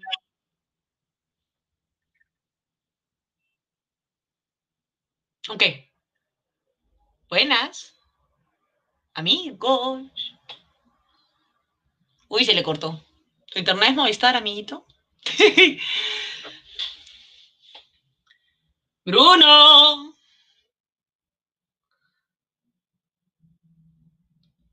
Ah, su madre. Se le cortó. Creo que su internet es Movistar. Sí, es Movistar. ¿Ya ves? Es Movistar. Voy a cerrarle unas cosas, probablemente alguien está haciendo Uy, nos están chuponeando, nos están expropiando el programa. Nos están expropiando el programa. el, ga- el- el gato pisó el cable, eso es lo que pasó. No, no. Sí, es, es una vaina Movistar, está, no sé cuántos megas me han dado, me han dado 3 megas en solo en, en ¿cómo es? En su vida. O sea, no es nada, pues, ¿no? Estoy con ajustes ahí sufriendo, así. Se va lentito. No, no. Este, ¿De qué estábamos hablando? ah, el, término, el término, el término, para terminar el tema de, interseccionalidad. Entonces, ¿qué es, lo, ¿qué es lo que hacen? Entonces, con ese, con ese concepto agarran y por eso dicen, ¿no? Que la mujer. Ah, también hablaban de según eh, creencias e, ideología política. Por ejemplo, una mujer blanca, perdón, una mujer negra cristiana está mayor, eh, mejor privilegiada que una mujer negra musulmana. Ay, ay, Dios, Dios, sí. ¿Ya? ¿Por qué explico esto? Por eso amo a Candance Owens. Es, hermosa, yo la amo. Amo a esa mujer, es top esa chica. No, Rosángela Barbarán, tráiensela toditos, porque Rosángela Barbarán es un referente de lo que es una mujer valiente, negra, afro, orgullosa de ser negra y capitalista popular. Me, gusta mucho que no se, no se victimice. Me gusta mucho que no se victimice. Me fascina. Porque viene esta llorona, ¿no? A decir que, ay, quiero un Perú con oportunidades. Yo también. o sea, quiero estar feliz, que no sé qué, y quiero que un niño de Villa El Salvador tenga las mismas oportunidades de un niño de Miraflores. Y ella, yo vengo de Villa El Salvador y no me parece bien que estés viniendo a querer reincitar el odio hacia los niños de Miraflores. Claro, chicos que ¿no? tienen nada que ver. Soy una madre de 26 años, la amo, la amo, la amo, hands up, la amo. O sea, honestamente, y cuando salió lo de negrita, ella dijo, yo soy negrita y estoy feliz de ser negra, me siento orgullosa. ¿Sabes qué? Rosángela tiene un espíritu muy a lo Victoria Santa Cruz, ¿me entiendes? O sea, muy a lo soy culta, soy negra, negra soy, llámenme negra. ¿Me entiendes? Y eso, eso, a mí me parece refrescante, porque estoy, bien, estoy harta de ver a tantas negras que se victimizan. Claro. No, o, salen con el tema de, Para victimizarnos. ¿Tú crees que el racismo inverso no existe? Pucha, racismo. el racismo inverso no existe. El racismo. Es racismo, simplemente. Racismo, racismo, mano. A mí, ¿cuántas veces en el barrio me han fregado por ser desteñida? O sea, me decían Gasparín, desteñida, me llamaron lejía Clorox en algún momento, o sea. A la miércoles. y yo me mataba de la risa, pues me nací colorada, pecado. O sea, ¿qué, qué hago? ¿Qué hago, hermano? O sea, me, me tiño a lo Michael Jackson. No, pues, o sea, racismo inverso, ¿qué es? Cuando, al contrario, pues, cuando te discriminan porque eres blanco. Claro. ¿no? Morticia, ¿por qué crees que me pusieron morticia en la tuna? O sea, y, y, tú crees que eso, eso no te quita lo bailado, hermano, eso no te quita el barrio en absoluto. O sea, no pueden haber blancos de clase media, no, todos tienen que ser blancos, heteronormados, privilegiados, etcétera, etcétera. O sea, no es Como dice mi tío Camotillo, no, no, no ¿cómo era? No pojopo dapan. no, sí, lo que por eso te decía, lo que me gusta de, de Rosángela le dicen o cómo es, Rosángela creo que es, ¿no? Rosángela Barbarán. Ya, lo que me gusta es que ella, por ejemplo, habló de que le insultaban pero en ningún momento le dijo como que han hecho insultos raciales, insultos machistas. No, metió nada de eso en el discurso y a mí me pareció excelente, porque obviamente... Tú sabes que eh, tanto ella como Valerie, que es la trans de derecha, son dos personas que, o sea, no utilizan esa victimización y por eso la progresía peruana las molesta en plan de, Tú no nos representas. Tú no representas a la comunidad. A Valerie le cae, uff, de eso, ¿ah? Uf, le cae cualquier cantidad de eso. A Valerie le cae tú, te estás juntando con los heteropatriarcales que te van a despreciar siempre, te estás juntando con esa derecha misógina, desgraciada, maldita, que, te, que, te, discrimina y te detesta y que no le importas. Claro. Lo más raro es que las amenazas de muerte ella las ha recibido por parte justamente de la progresía, de los rojos, de los progres y de los caviares. Sí, siempre es así. Valerie optó, cuando la, cuando la amenazaron de muerte, optó por hacer lo, lo que lo mejor que puede hacer una trans de derecha que es totalmente disidente, abrir un programa con, conmigo en la coordinadora republicana, el centro local de los viejos lesbianos. ¿Me entiendes? Todo lo, ¿Qué día es? ¿Todos los, los martes es? Todos los martes a mediodía. Todos los martes, martes al mediodía tenemos deslenguadas. Y si alguien quiere que le salga más ronchas, todos los viernes a las 9 de la mañana tengo pico a pico con Rosa Bartra y Mónica Yaya. Anda, estás con Rosa Bartra. Ah, sí, claro. Obviamente hay muchas discrepancias, por eso se llama pico a pico. Eh, Mónica es este, Rosita es... Miércoles, ¿a quién ha juntado? Claro, Mónica es aprista, eh, Rosita ya saben que es conservadora, y yo pues soy, eh, soy católica, soy una persona un poco más en, plan de, libertad. Pero e, es, lo que está preguntando Isaac es algo muy interesante. ¿Por qué odian tanto a Bartra? Por la campaña de odio que le hicieron a Rosa Bartra. Pero realmente... Era, era, era, la, era, la, era la representante de la comisión de Odebrecht. Ajá. ¿Por qué crees que la odian?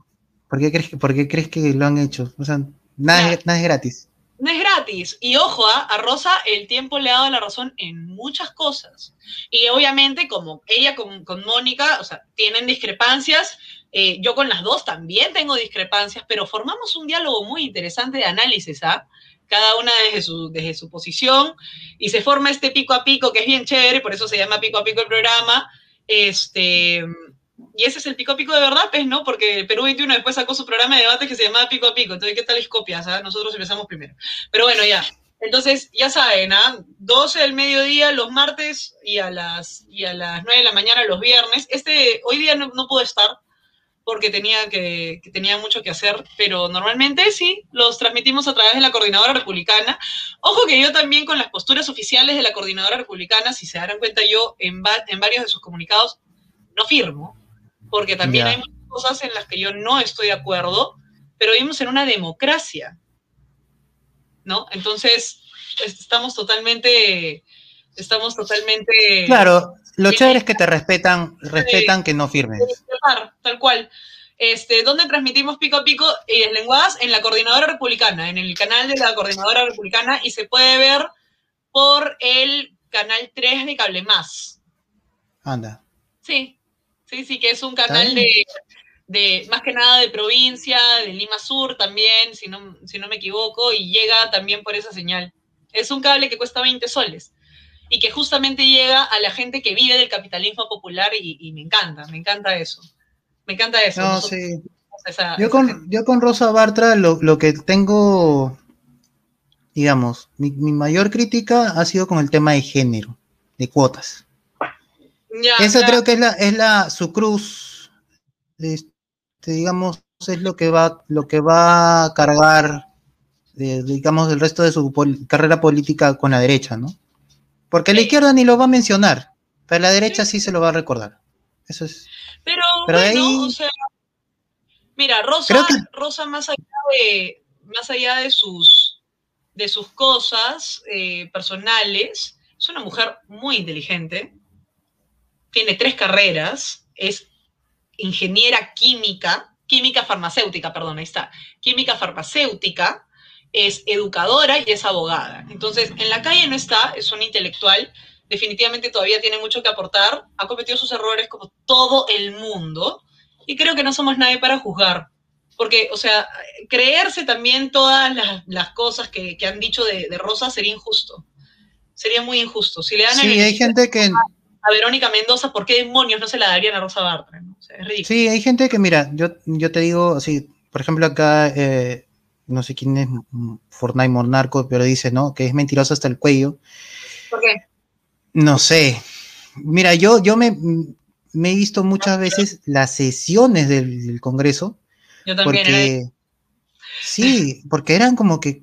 Y lo peor de todo es que por eso es que mucho tiempo dejé de ver noticias, porque agarraba y veía la noticia y era como que una versión recontra cortada, editada, manipulada de, lo que era la sesión. Y era como que, ¿en qué momento pasó eso? O sea, ¿en qué momento? ¿No? ¿No?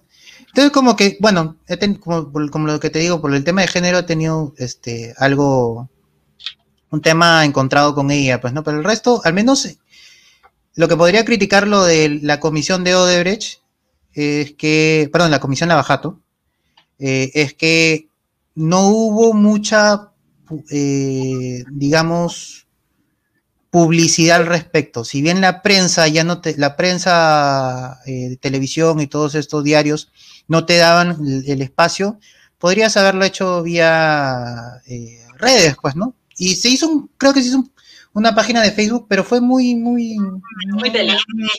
Sí, muy tela, la gente compartía, pero no, no, no fue muy, muy Entender que esa comisión tenía toda la prensa en contra. Porque la prensa toda la prensa encima. Sí, entonces, bueno, hay que dejarlo ahí, más bien, este, voy a contestar esta última pregunta y ya me voy porque tengo...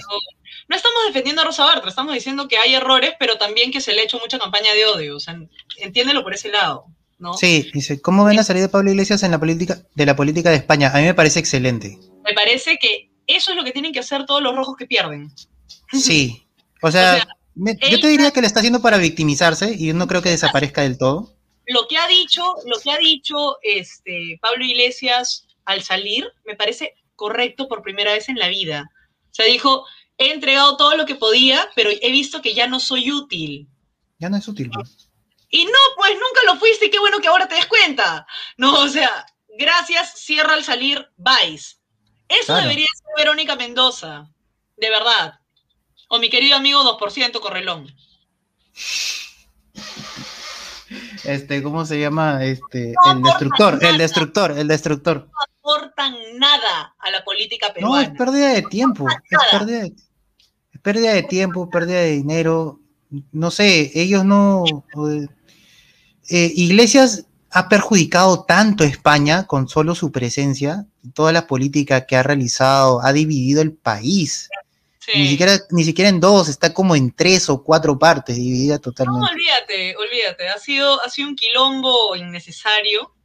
Y bueno, a mí honestamente me parece que, que mucho más de lo que han aportado han contribuido a la polarización, han contribuido al odio, y han contribuido a la perpetuación de la corrupción.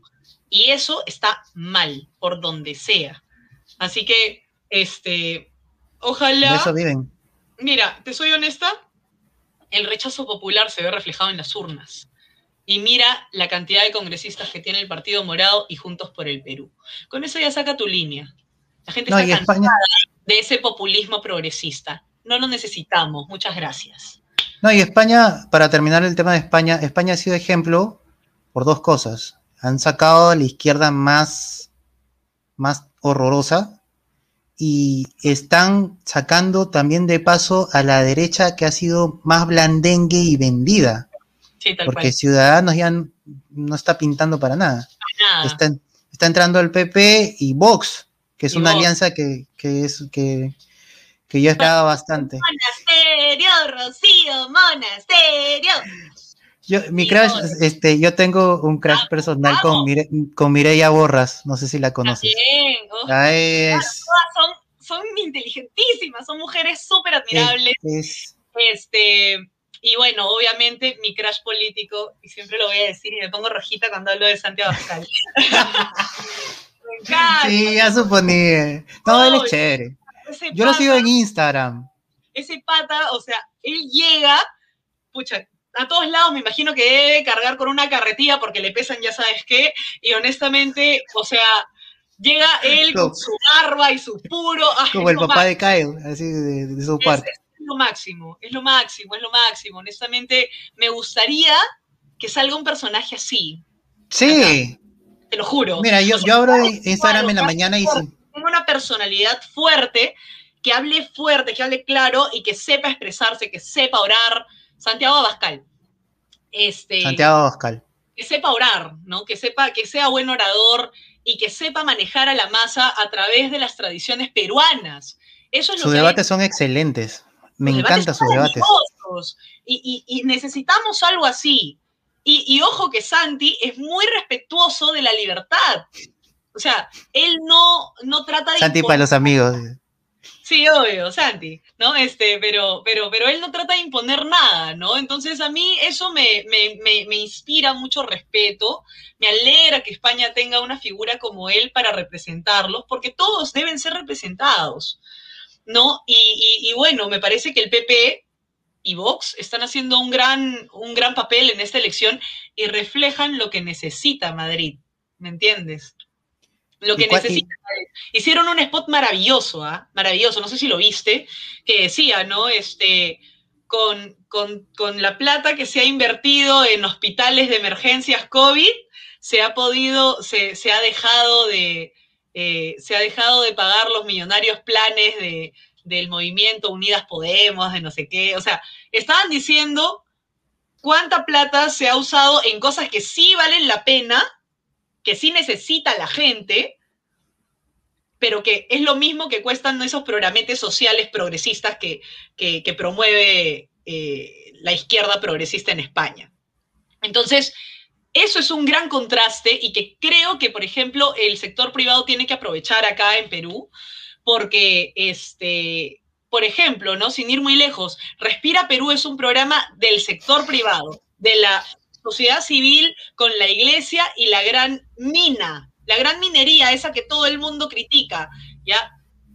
Es un programa que ha funcionado. Sin ir muy lejos, el, el, padre Omar de la Asociación de las Bienaventuranzas ha construido no una, no dos, tres plantas de oxígeno con donaciones de la sociedad civil católica. ¿Ok? Entonces, cada vez que la gente, los progres y los izquierdistas, parásitos, digan que, que, el sector privado no hace nada para ayudar, así como dijo Pedro Castillo, que me da ganas de, romper con una chancla el televisor cuando estaba en el debate en Chota, porque dijo, ¿y quién ha hecho el sector privado por, nosotros? Nada, por la salud, nada. Lávate la jeta y habla bien, hermano, porque el sector privado ha hecho muchísimo más que la izquierda. Que la izquierda. No, y la, y la prensa lo ha vendido así. Porque muchas de esas cosas se hicieron, inclusive se han hecho hace un año. Y nadie dijo nada. Tal cual. Y nadie mira, hizo... eso, eso es algo que, que, el, que, el, sector privado tiene que, tiene que decir, tiene que, hacer, tiene que cacarear un poco más también, porque si no la gente no lo va a conocer. Y es importante que se sepa cuál es el aporte del sector privado, porque en un gobierno de Pedro Castillo el sector privado no va a existir. Ya, claro. Tan simple como eso. Escúchame, Bruno, me tengo que ir. Tengo que volar. Ya. Ya, está bien. Eh, te lo agradezco eh, demasiado. Ha sido demasiado. Ha sido súper entretenido. Nos hemos quedado una hora y media casi. este, y te agradezco la invitación. Y ojalá se pueda repetir. Pero la verdad si que. quieres, ya... ven la otra semana. No hay problema. No, si tengo, tengo, te juro, ahora sí estoy programando, programando, porque quiero darle un espacio a toda, a, toda la a gente. Todos, y a todos. De, no, a toda la gente que está tratando de entrevistarme y que me parece, como te digo, me, me, ha, me ha, sorprendido muchísimo la cantidad. ¿Verdad? No hemos hablado de lo de, de, de lo de. Lo de Arturo. Mira qué pena. Ah. pero, pero bueno, nada. Este... Queda para la próxima, porque yo sí en verdad quería saber qué es lo que pasó al final. Porque ahí nada. le dijiste algo paró y ya soy, se fue. ¿Se fue? Sí, ni siquiera recibió su pick and roll. No, porque a, a, ti te, a ti te dieron. ¿A ti te dieron o no? No, no me dieron tampoco. Oh, dice, ¿para qué? no, porque me acuerdo que le dijiste algo, ah, pero se está encantando la canción de Retama. Ah, ya. La flor de Retama. Okay, y fue como que. ahí como que el pata. Sí, claro. a ver, voy a aclarar algo. Los que quieran viralizar esta parte del video, por favor, empiecen a grabar ahorita, ¿ya? Ya. Este, La Flor de Retama no es una canción terrorista. Yo nunca dije eso, solo que estos tienen el terruqueo tan metido en la cabeza que al toque se dan por aludidos, porque será, yo no sé, la conciencia los traiciona. Pero en fin, la cosa es que él dice, ¿no? O sea, La Flor de Retama no es una canción terrorista. Y yo, o sea, justo lo iba a aclarar, pero Beto ya cortó la entrevista porque era, era un momento ya de, de salida. Sí, joder, sigan peleando pero, nomás, dijo. ¿Por qué digo sí? Mientras ellos se pelean, nos vamos a una pausa, ¿no? Este, cortaron y, y, y yo incluso le terminé de decir algo y, y, él, y, él, y él se paró y se fue, pero ojo que como siempre he dicho, Arturo y yo nos llevamos bien. Sí, sí, sí, tuve tu, vi tu publicación. Pero, este, pero, pero nos llevamos muy bien al punto que yo publiqué eso y él me mandó un abrazo. O sea, nos llevamos muy cordialmente, a pesar de pensar tan radicalmente distinto, y eso es algo que rescato de él, este, además de su sinceridad, porque él abiertamente dice que es comunista. Pero, este, ¿yo por qué critico que se cante la flor de retama? Ya, ya están listos, graben. Eh, la Flor de Retama es una canción que sale a raíz de la protesta de estudiantes en Guanta, ¿verdad? Y eso es lo que dicen los izquierdistas. No, mire, esta canción no tiene nada que ver con Sendero. Ya, te voy a explicar por qué sí tiene que ver. ¿Ya? Eh, la Flor de Retama se creó en esta época cuando Velasco mandó a reprimir a los estudiantes que estaban protestando para que la educación siga siendo gratuita, porque Velasco quería empezar a cobrar estábamos en déficit, él destruyó la economía peruana, entonces obviamente necesitaba empezar a cobrar por algún lado y empezó por ahí, entonces los estudiantes empezaron a, eh, a protestar. Ahora, dicen que mandaron a los hinchis, ¿verdad? A los hinchis de Mazamari para justamente eh, controlar a los estudiantes y reprimir. y obviamente murió gente. Pero acá viene esta parte de la historia y es algo que la gente ignora el gobierno militar del dictador Juan Velasco Alvarado alteró la historia. Y eso es algo que tenemos que tener muy claro. No tenemos la historia completa.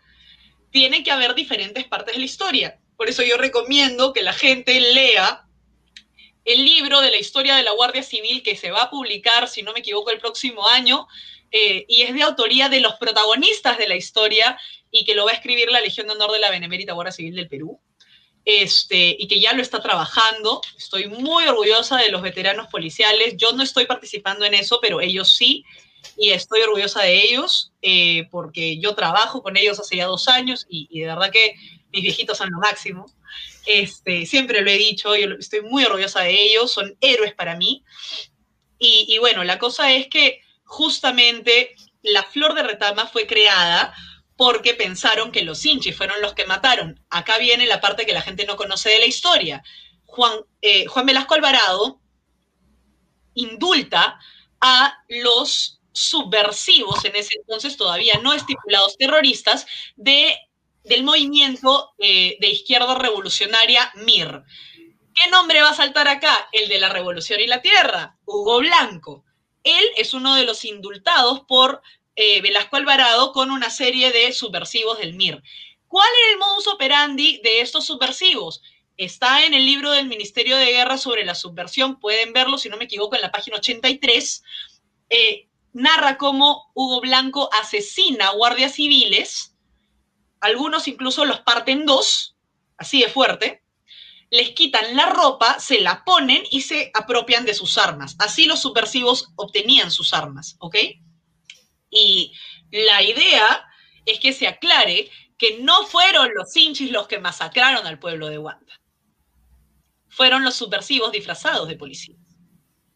Con algunos policías que llegaron a meterse a la subversión que sí eran rebeldes. Entonces la historia está parcialmente contada.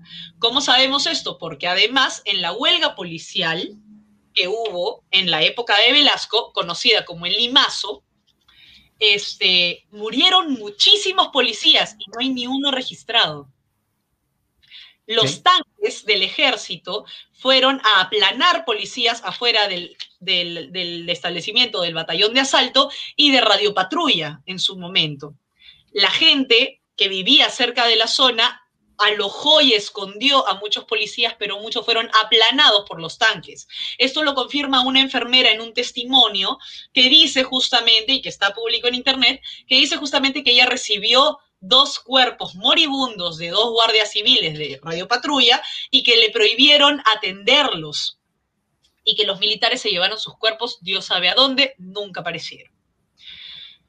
Lamentablemente hay muchas irregularidades en esa parte de la historia porque Velasco, como buen dictador rojo, eliminó muchos pasajes de la historia y como tenía a la prensa comprada, tampoco la prensa pudo documentar este tipo de atrocidades. Entonces, ¿a qué voy con todo esto? La flor de retama en ese entonces fue hecha como un guayno, sí, de protesta, lo que sea, porque pensaban que fueron los hinchis y en verdad fueron subversivos, pero es una canción que generó odio a la Policía Nacional.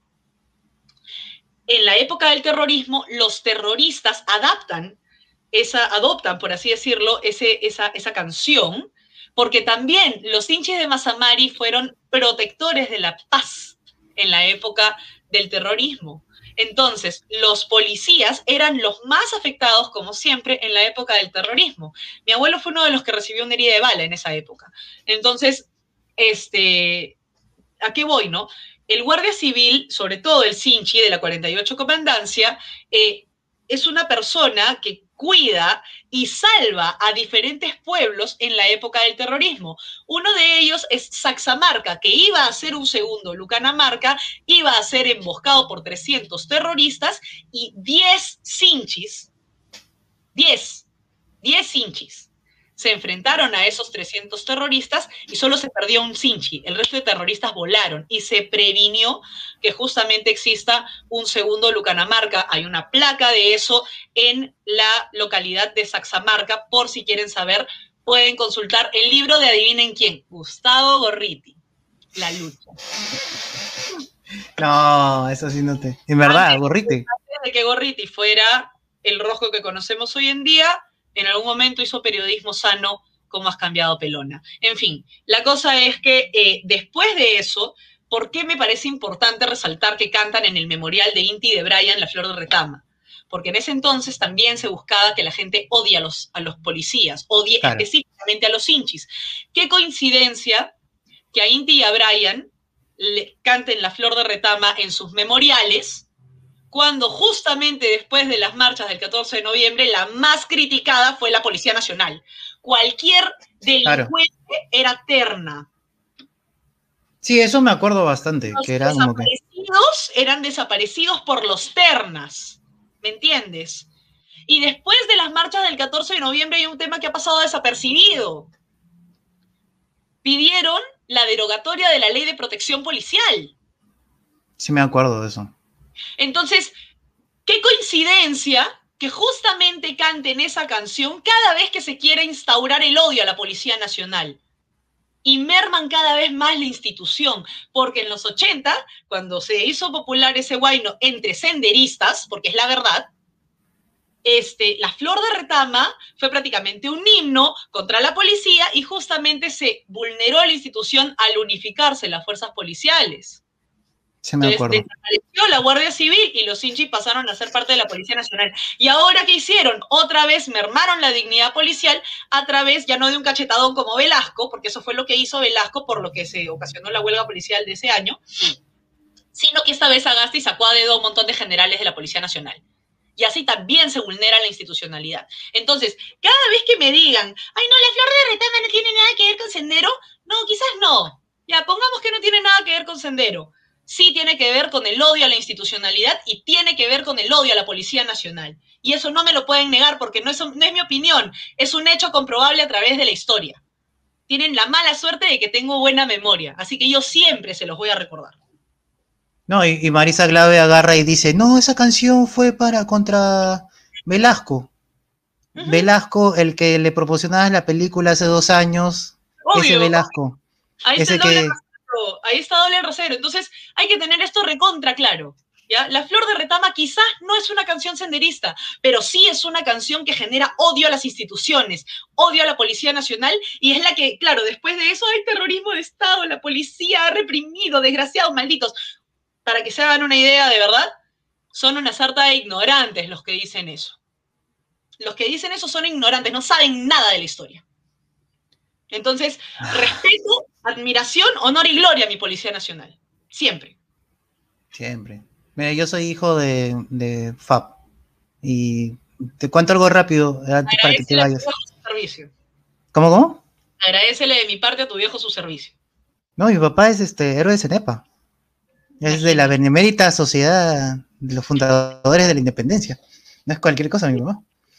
Mi papá este, estuvo en la en la Fuerza Aérea en el 92, 91. No sé si conoces tú Caballo Cocha. Ya, él estuvo y nos llevó una Navidad, a celebrar Navidad y Año Nuevo ahí. Y la cosa es que yo no sabía, pues el lugar es, bien pobre, en ese tiempo era bien descuidado, todo, no tenía pista, no tenía nada. Pero años después, te hablo ya cuando tenía creo 20 años, este, estamos comiendo, no me acuerdo muy bien el contexto, y mi, mamá hace este, una referencia y dice, sí, pero nosotros llamamos como que justo cuando ya se fueron los terroristas. y yo me quedé, que, como que, ¿qué? ¿Qué? ¿Qué, qué, qué estaba? ¿Qué había terroristas qué? Y me dice, ¿no? Que el, el campo, el lugar estaba ocupado por todos los terroristas en esa zona. Y cuando mi papá llega, era cuando ya comienzan a hacer la, la ya habían quitado las cabezas, ¿no? Y ya estaban desocupando. Y yo, yo me entero como que 20 años después y dije, ¿qué? ¿Es celebrado Navidad? Una última cosa, claro, la Navidad, para los que no saben, porque hay mucha gente que no sabe, la Navidad en, para, en términos de terrorismo es cuando separan las cabezas de los cuerpos de las personas y, la, y los arbolitos, y el árbol lo llenan de cabezas como si fueran bolitas de Navidad. Eso es Navidad para los terroristas. Para que se hagan una idea de lo sanguinario que es el terrorismo y la gente que está metida dentro de Perú Libre, que es del Movadef. Movadef es sendero luminoso. Así de sencillo, no hay más. Y al terrorismo ni la mano. Por eso hay que marcarla acá, no hay otra. No hay otra. Es, un blanqueo que han hecho. Es, un blanqueo que han hecho. Sí. Entonces. 20 años de blanqueo ya para, ya para irme, porque hace rato estoy que, estoy que quiero irme, eh, hay una persona, Edu, que dice que quiere una lista pequeña de libros.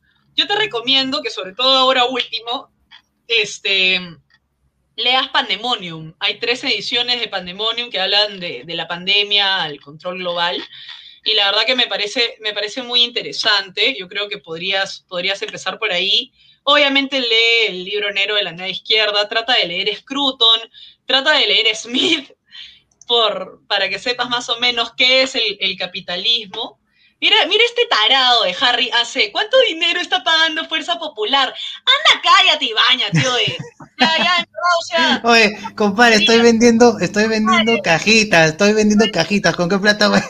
Anda, lee Cambio con Rumbo de Daniel Córdoba para que sepas lo que es el capitalismo popular. Este, y, y bueno, en realidad, mira, yo no te tengo que decir libros. Entra a Google y mira, libros sobre el capitalismo, libros sobre la libertad, y así empiezas. ¿Ya? Yo te recomiendo que leas a todos los filósofos de ambas partes. Lea a Simón de Beauvoir porque uno tiene que saber cuál es la idea detrás del género para poder criticarlo. Hasta el te lo recomienda lee a Sartre, lee la náusea, lee a Hegel, lee a Heidegger, ten una base filosófica primero para que puedas debatir sobre estas cosas. Lee a Kant, lee a Freud, aunque no te guste que hablen de, la, importancia de, este, de las mamás en la vida de la gente. Este, el mejor libro para mí, Alicia en el País de las Maravillas. Es hermoso ese libro y tiene mucha base política. Este, y después el Señor de los Anillos. El Señor de los Anillos es una saga que te enseña mucho y que se aplica mucho a la realidad de ahora, aunque sea ficción. Este, y sabes qué, el mejor libro de todos, si quieres preguntarme cuál es, la Biblia. Aprendes muchísimo de la Biblia. Hay muchas cosas de la Biblia que son muy, ¿cómo se dice? Poco valoradas. Tal y que se siguen practicando hasta ahora. Se sigue practicando hasta ahora. Sí, o sea, honestamente, eh, yo creo que yo creo que la Biblia nunca pierde vigencia porque sus enseñanzas son eternas, así como Cristo es eterno. Así que, este, nada, eh, me tengo que despedir porque tengo que ir a ver a mi abuelita rapidito para, ver una cosa con ella. bien. Muchas gracias a ti.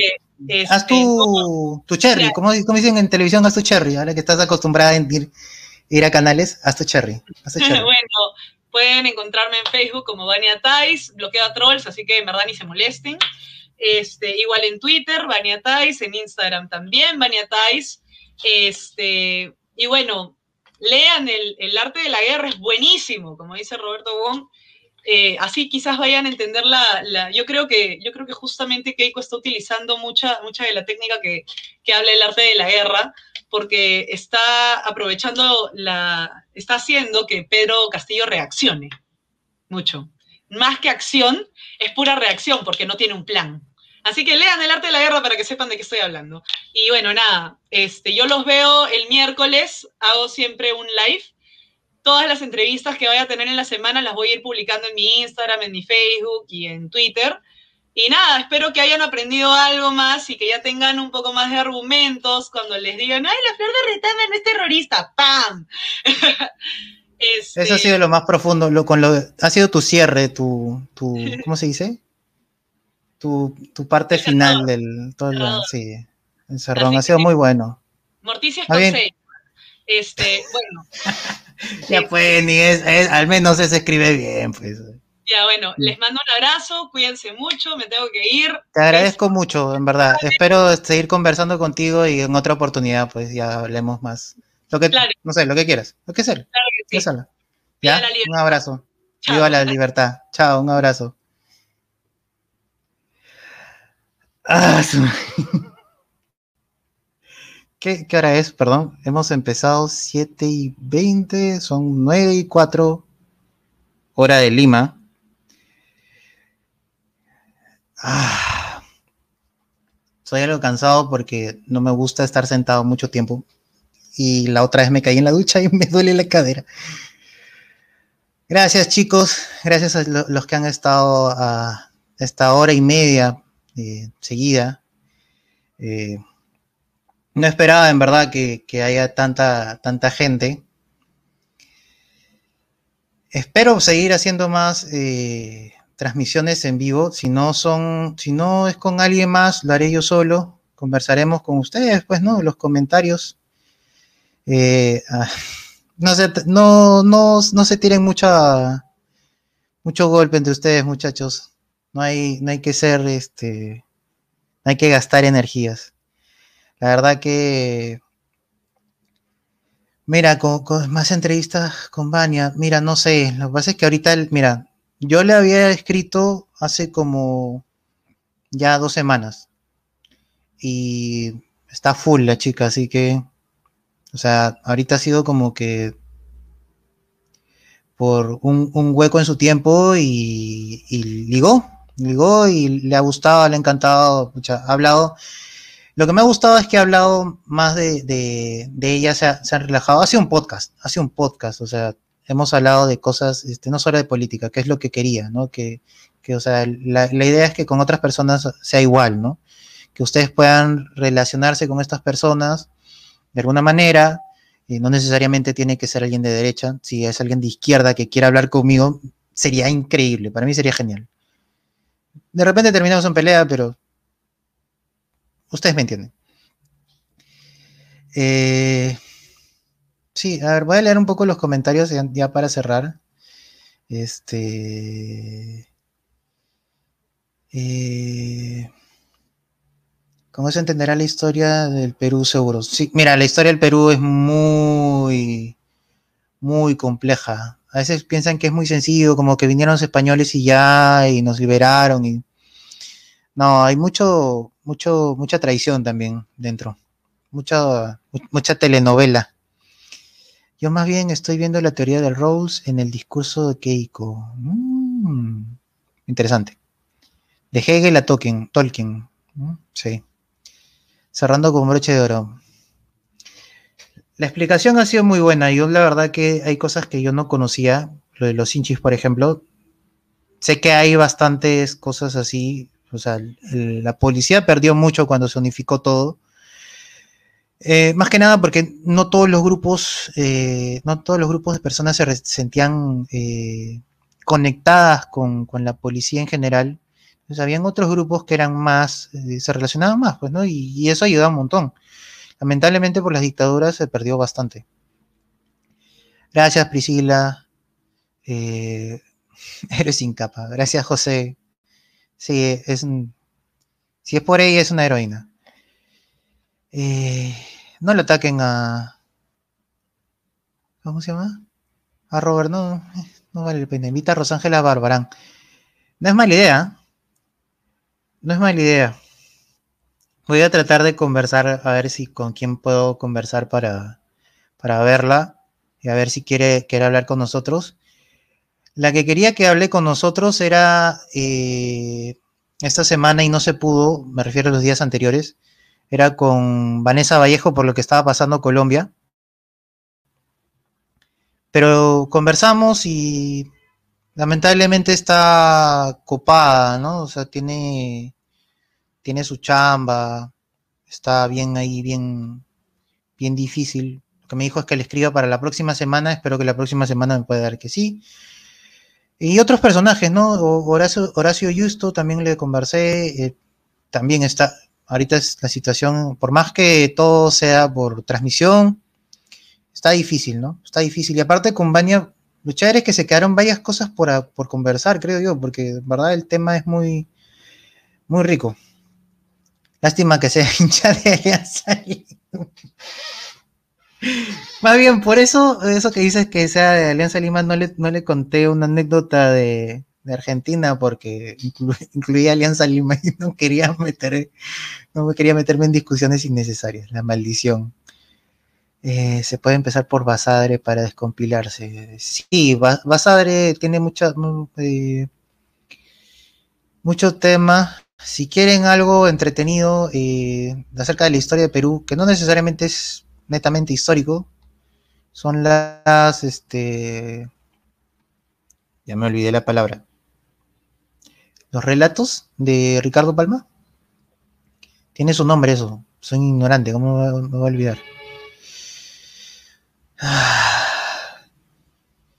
Muchos y no todos de nuestros problemas son culpa de la prensa, en efecto. Buenísimo escucharte, Vania. Chicos, yo ahorita estoy en cierre ya, estoy cerrando, estoy leyendo algunos comentarios. Si alguien se está uniendo ahorita, lo lamento, se han perdido una conversación muy rica. Roberto Bon dice, el Ministerio de Igualdad de España tiene un presupuesto de 452.42 millones de euros y se gastan en hacer un estudio de por qué la rosa, el, el rosa oprime a las mujeres. Mira, hablando rápido de España, eh, cuando pasó lo de la pandemia y todos los países europeos vieron que se iban a endeudar con, la Unión Europea y con el, Fondo Monetario, España entró con el gobierno de, del Partido Socialista en alianza con Pablo Iglesias. Por eso es que es muy importante que ahorita se esté yendo Pablo Iglesias. ¿Por qué? Porque este, este, esta alianza eh, generó un gasto increíble en el Estado y no era por, por lo de la lucha con el COVID. Eso fue eh, un descarrilamiento de dinero increíble. Tan, tanto fue así que no quisieron, eh, la, Unión Europea y el, Fondo Monetario no quisieron prestarle nada a España que sabían que no iban no, le vas a no le vas a prestar a tu amigo que, que no sabe ahorrar, pues, ¿no? Entonces, obviamente no, no querían. Tuvo que ir el rey de España, Felipe, si no me equivoco, el rey de España a pedir que les den un, un dinero. Eh, él se presentó como aval de ese dinero que normalmente el, rey de España no participa políticamente, o sea, no tiene ningún peso político, pero él tenía que ir eh, por deber y al final, mira, el Ministerio de Igualdad siguió estando igual, como dice Roberto Gon, que gastó como 452. En la pandemia, si ves los números, no bajan. Y supuestamente ni siquiera estaban trabajando.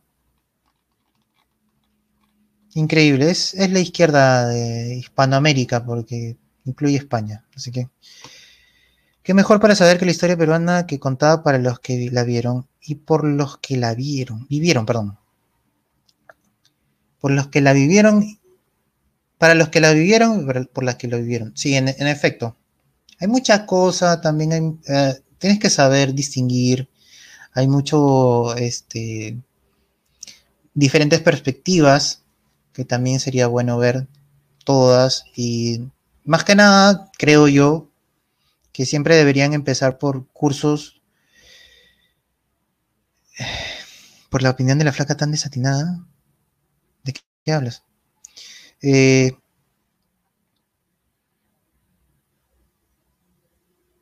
no sé qué me hablas, Milton. Eh, yo les diría que empiecen por, por cursos, eh, perdón, por libros de filosofía, para que ustedes se forjen una idea.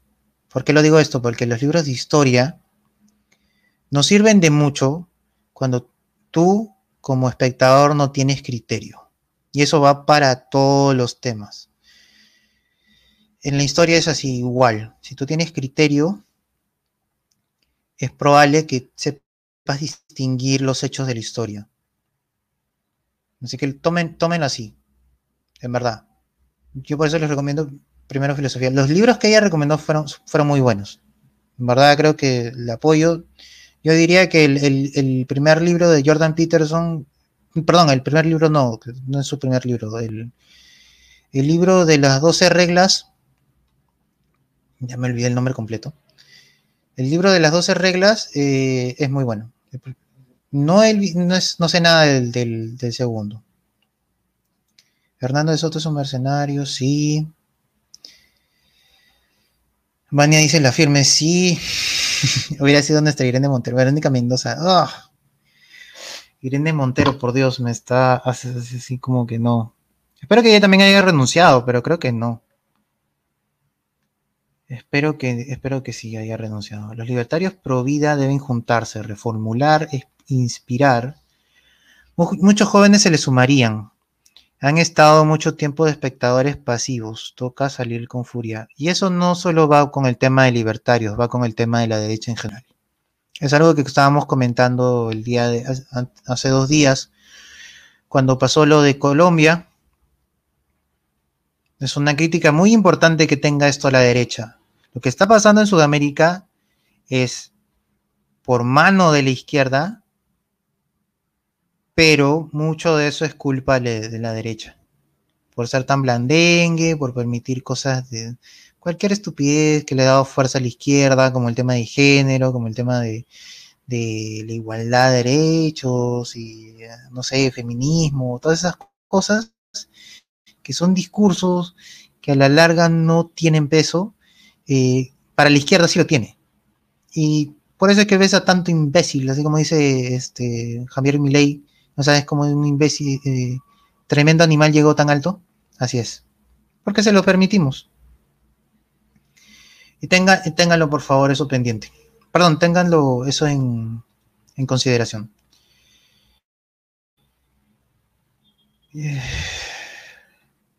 Irene Montero.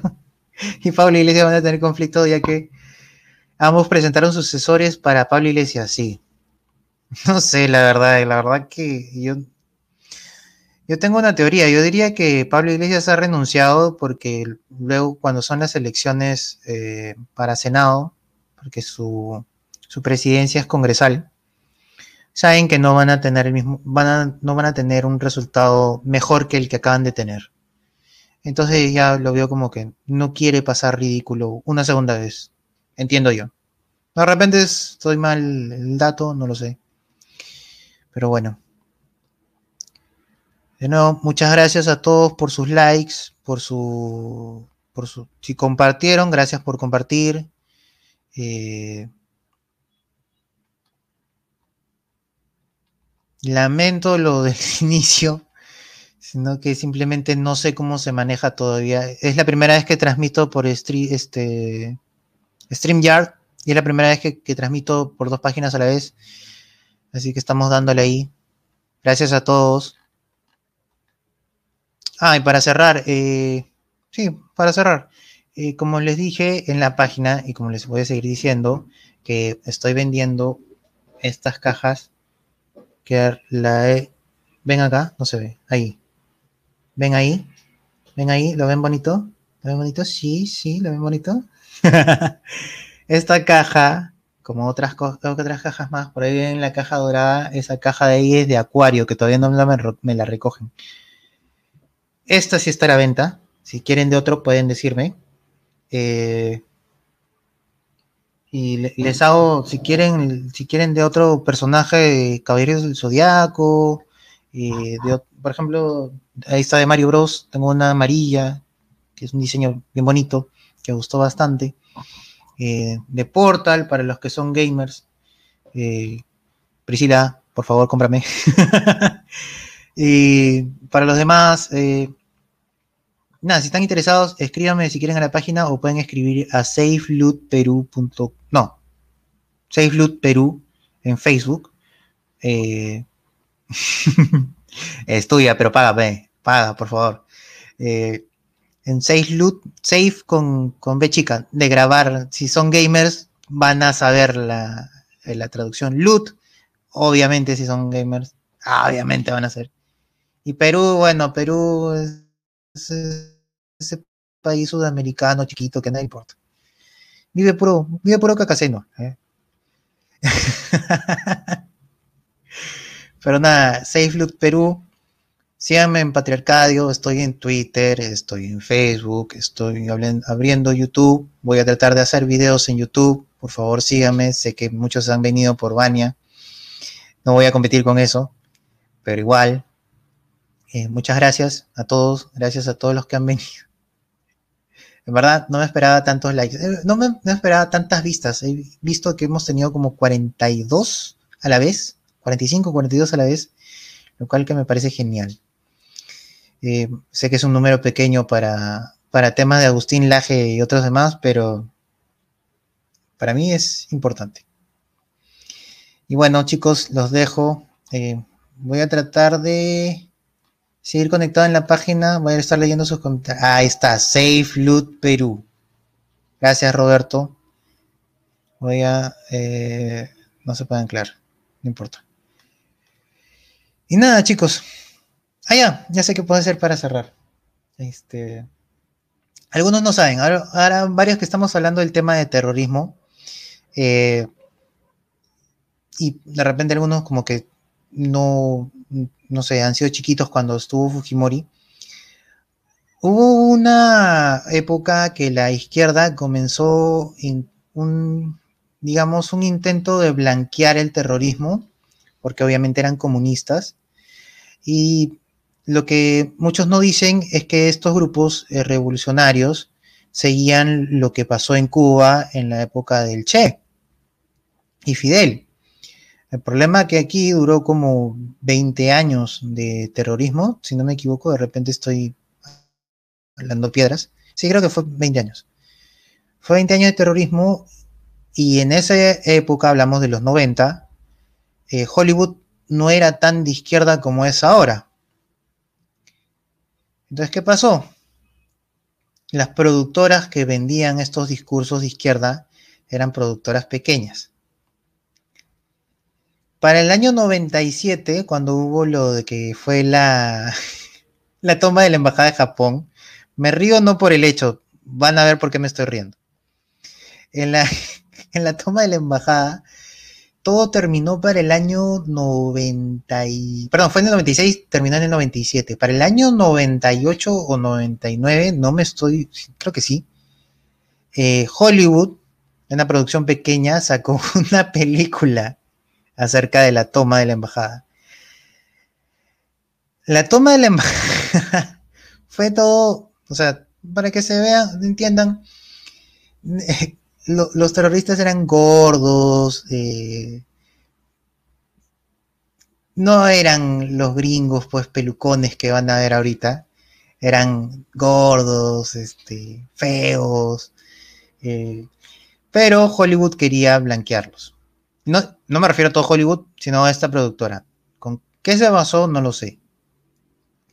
Yo le quería mostrar a Vania esto, pero se me, en verdad la conversación fue tan buena que ahorita lo veo como algo muy pequeño, pero el video es muy gracioso. De repente ella lo ha visto y no se acuerda. Así que lo voy a poner como cierre y con eso ahí termino la transmisión. Voy a poner el tráiler de la película. Para los que son peruanos y están viendo esto y lo que saben de historia, en comparación a esto es, totalmente blanco, eh, blanco y negro, ¿me entienden? Así que... Ah, la publicidad, tienen la publicidad. Ya. A ver.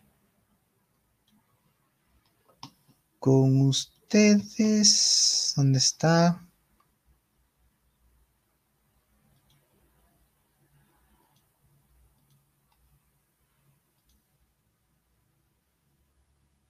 Mm.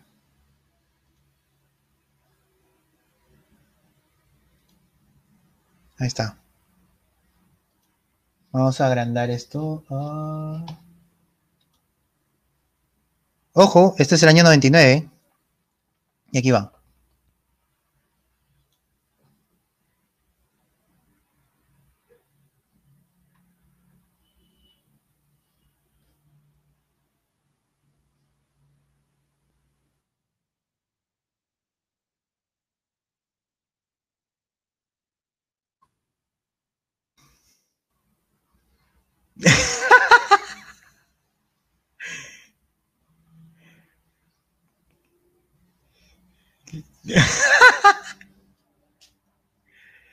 Ese es Perú. Ese es Perú.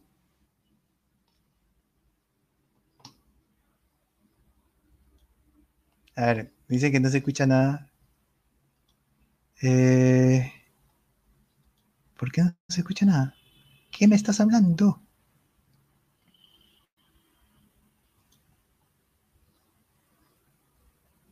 A ver, ahí se escucha. Oh. ¿Se escucha?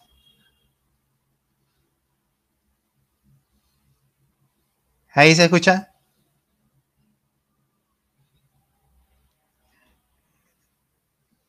Dígame que se escucha. No se escucha. Ah, maldición. A ver. ¿Cómo, cómo se hace? Ah, ¿cómo hago? Green screen, cámara general.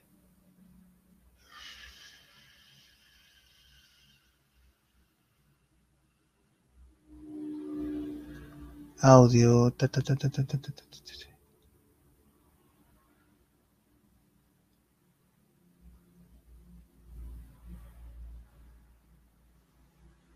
A ver, lo voy a poner en, en altavoz. Y así. Ya. Lo voy a poner en altavoz. Voy a quitar los audífonos. Y lo voy a poner de nuevo. sé que las imágenes dicen todo, pero voy a ponerlo de nuevo. ¿De acuerdo? A ver, voy a quitar los audífonos. El audio está alto. Ya. Y ahí va. ¿Cómo se llama? Lima Breaking the Silence.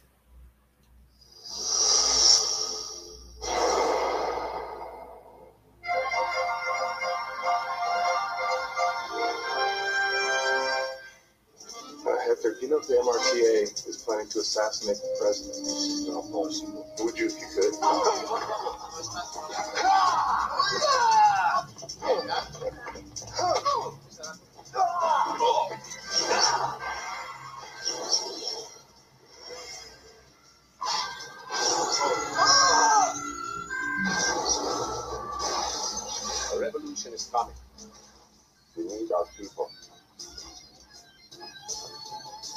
Escuchen, escuchen.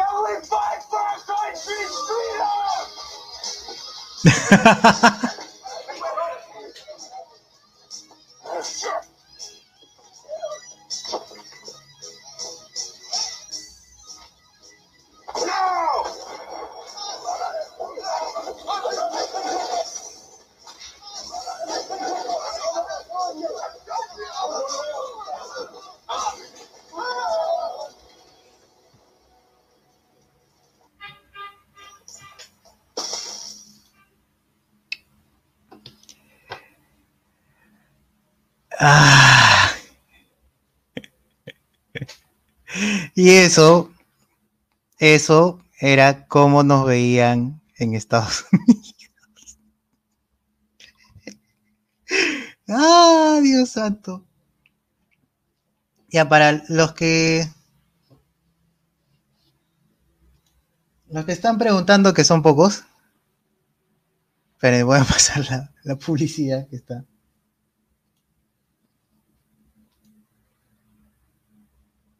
A ponerlo.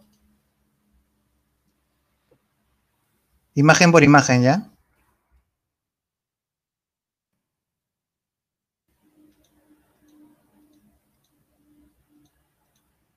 Ya, para, para darles una idea. Miren, Lima, Lima Express.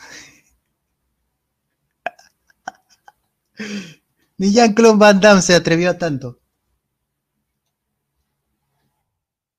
Miren, una escena de acción de los 90. Esto es oro puro, oro puro.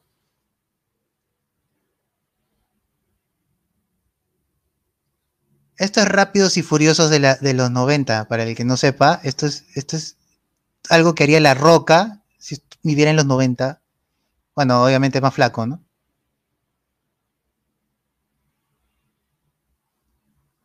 le he quitado el sonido para no... Ya, esto es lo que quería mostrar. Adivinen quién es en la película. Para los que están aún, adivinen quién es. Yo les voy a decir quién es. Es Néstor Serpa Cartolini.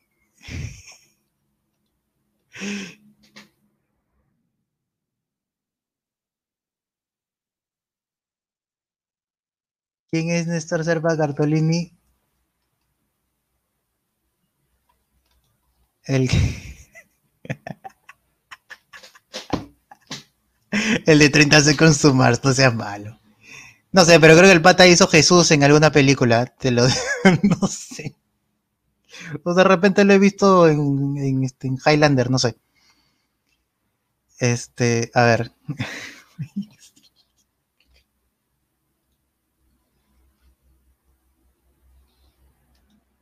Este es Néstor, este es Néstor Serpa Cartolini. Este acá. Compárelo con esto. ah. Pero esperen. Así como dice el meme. Hay más. Acá viene el grito de libertad. Tengo que ponerle audio.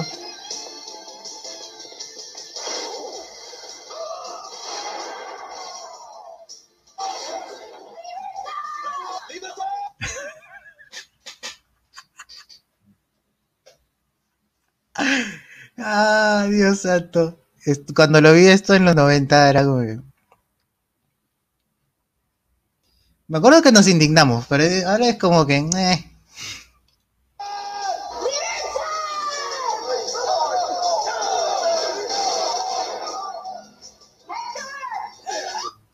Héctor. En vez de Víctor, perdón, en vez de Néstor era Héctor. Ya, adivinen quién es él.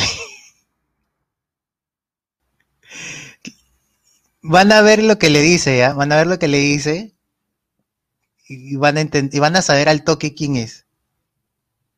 Atentos.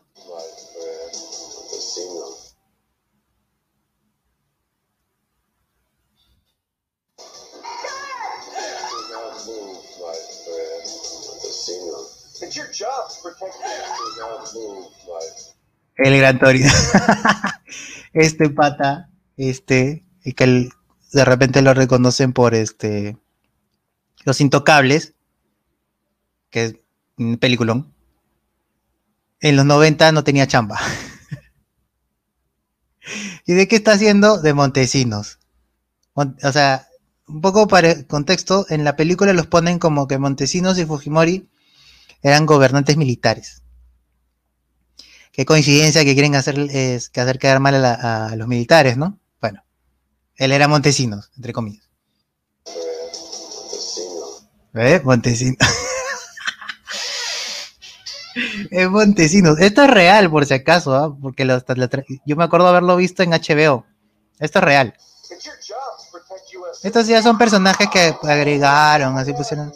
Ya, este supuestamente es el, el embajador de Estados Unidos eh, tratan de poner como que, o sea, como que Estados Unidos no quería meterse y no sé qué vaina así. eh, como que no sé si tanto va en la realidad. Lo que pasa es que hu- hubieron bastantes este, eh, personas de Estados bueno, estadounidenses. Entonces el embajador dijo, me lo sacas a todo, causa. Y fueron creo que los primeros en salir. ¿Y dónde sale Fujimori? Ahorita vas a ver quién es Fujimori. Ahorita vas a ver quién es Fujimori.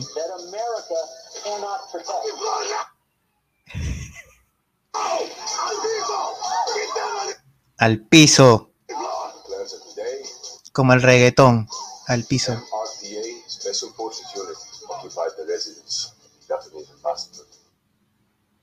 Este supuestamente es el embajador de Japón. Que creo que sale en una película de Jackie Chan. no lo conozco, la verdad. Pero este- este- esta es la- las supuestas entrevistas que hacían a la, en la embajada a los terroristas. Y, le- en verdad las entrevistas eran así. ¿Ven la diferencia? Como que hay una- un poquito de diferencia, ¿no? Bueno, sigamos. ¿Quieren ver a Fujimori? Vamos a ver a Fujimori. Por cierto, no sé por qué todo se veía como si estuvieran en algo de gala.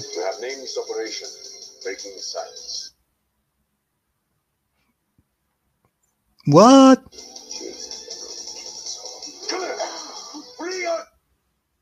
Ahora que lo dices, probablemente será este Sagasti, no lo sé. Sí, la tiene de cobardón. Ya, este es el embajador de Japón. Dice libertad. Dice diálogo, negociaciones, rehenes, libertad. No sé quién, tan- quién es tan disléxico para escribir así. Solo que alguien que no habla español.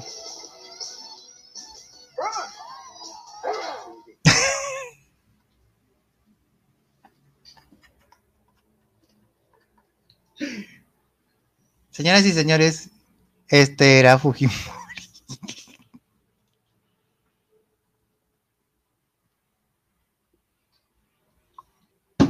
¿Qué? Este era Fujimori. Este era. Por eso le dije, los ven como, como militar. Parece este. Eh. No me acuerdo, no sé si se acuerdan de Hoi Wai. Hoi Wai. ¿Cómo se escribía Hoi Wai? ¿Hoi Wai? No me acuerdo su nombre. Creo que era. Hoi Hoi Ah, no sale. No me acuerdo su nombre. A ver. Fujimori. Uh, va a salir todas las noticias de izquierda. Ah, este era Fujimori en los 90. Este era Fujimori. Este era Fujimori en los 90. Y esto. Por lo menos es chino, sí, al menos fueron, o sea, ¿y cómo se llamaba? ¿Cómo se llamaba en la película? Los chistosos son los nombres, ¿ah? Eh, y está en, en Wikipedia. Vamos a buscar en Wikipedia. Fuente para todos los izquierda. Ah.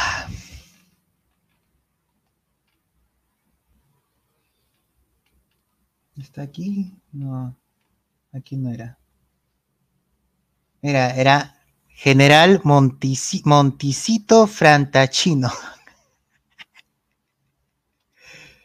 Acá está, acá está la lista de actores. Dice, Joe Lara es Víctor, por Néstor Serpa Gartolini. Billy Drago como General Monticito Frantachino. Roberto Dito como presidente, presidente Fujimoro. Fujimoro, ¿quién es Fujimoro? Yo diría que Keiko debería cambiarse el nombre a Fujimoro y, así no la odian tanto.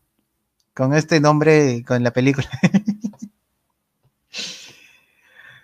Ah, Dios santo. Y. Ah, para ya terminar con el video, vamos a ver las últimas partes. La última parte. Ya. Seguimos. Y este supuestamente es el, el gringo bacán, que es el héroe.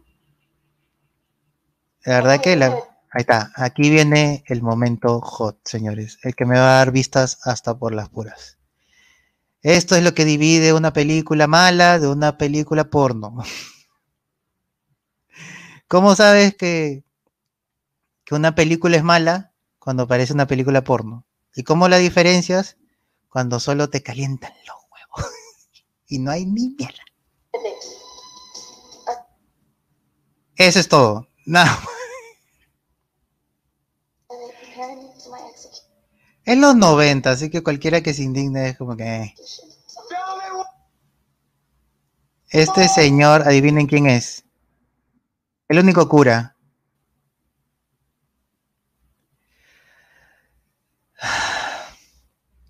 Este señor hacía de... Ahí está. Charles Napier como cura. El- no, pensaron mucho en el nombre. Dice, ¿de quién se trataba? De Cipriani. Este era Cipriani. Este creo que era uno de los terroristas que murió, no me acuerdo, no me acuerdo nada más. Pero hay un detalle aquí que quiero que vean ahorita, ahorita que lo que hablaba eh, este, Cipriani, jolico, Cipriana. Eh, hay algo que, que- que creo que deberían ver. A ver. Estos de aquí, estos de aquí que ven en el video, ¿quién supuestamente son? Miren, ¿ah? parece sacado algo de Counter Strike. sacado de Counter Strike, ¿qué es? Ustedes dicen, estos son terroristas. ¿Tienen una AKM? Sí, creo que es. Tienen una AKM. Estos son terroristas. Dicen, no, estos son terroristas. No, ¿quiénes son? Los militares. Efectivamente son los militares. Mira, mira, mira, ese es. Olvídate de- del, del túnel. Esa era la. Esa era la, la maniobra de, de rescatar. Mira, parkour, señores, parkour. 90, parkour, innovación total. Para los que saben un poco de la historia, cuando lo, cuando, cuando, cuando saltan, cuando saltan el muro. No, no. Cuando hacen el, este, el, todo lo que es eh, la operación Chavín de Guantar, que es la operación con la que salvaron a los rehenes, todos los, todos los militares, perdón, todos los terroristas estaban jugando fútbol. Y ahí fue que, o sea, los agarraron eh, frío, pues, ¿no? Sin armas ni nada. Entonces ahorita están recreando la escena de la recuperación de los rehenes. Y esta es la escena. Están jugando, miren, todos están este, ya sin sacos, ¿no? Están supuestamente rehenes. Aquí los han blanqueado totalmente a los rehenes. Eh, para el que sepa, los rehenes estaban, no se bañaban, no, tenían nada, estaban cochinos, ¿no? Casi, fue como, no sé cuántos meses, creo que fue tres meses, cuatro meses. Y ahí está lo que yo quería mostrar. El policía, perdón, policía no, este, el militar atacando a un supuesto terrorista, que en este caso son liberadores. ¿Me entienden? Esto no lo ves ni, ni en James Bond, señores. Esto es, mira, mira, mira, mira, mira. mira.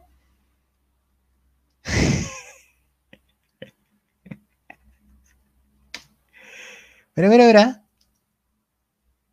Mira, mira, ahí. Y ya. Fa. Ahí le voltea y le hace la de Rey Misterio. Hurracarrana, señores. Ahí está Montecito otra vez, con traje negro, con los militares atrás. Esto, esto no, no es este, este, ¿cómo se dice? No lo he preparado yo. Esto es de hace años. ¿Por qué cree que la, izquierda este, ha tenido tanto peso ahora. Es un tema de años.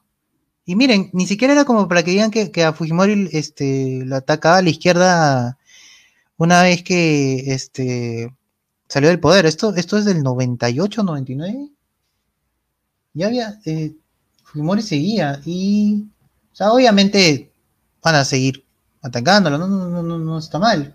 Fue el 99 y fue en Estados Unidos. O sea, mucha gente vendió cosas eh, que no eran verdad. Pero bueno, para finalizar ya el video, porque esto parece una película de Canal 5 el sábado en la tarde, así de esas que te ponen así de los ninjas asesinos, ¿no?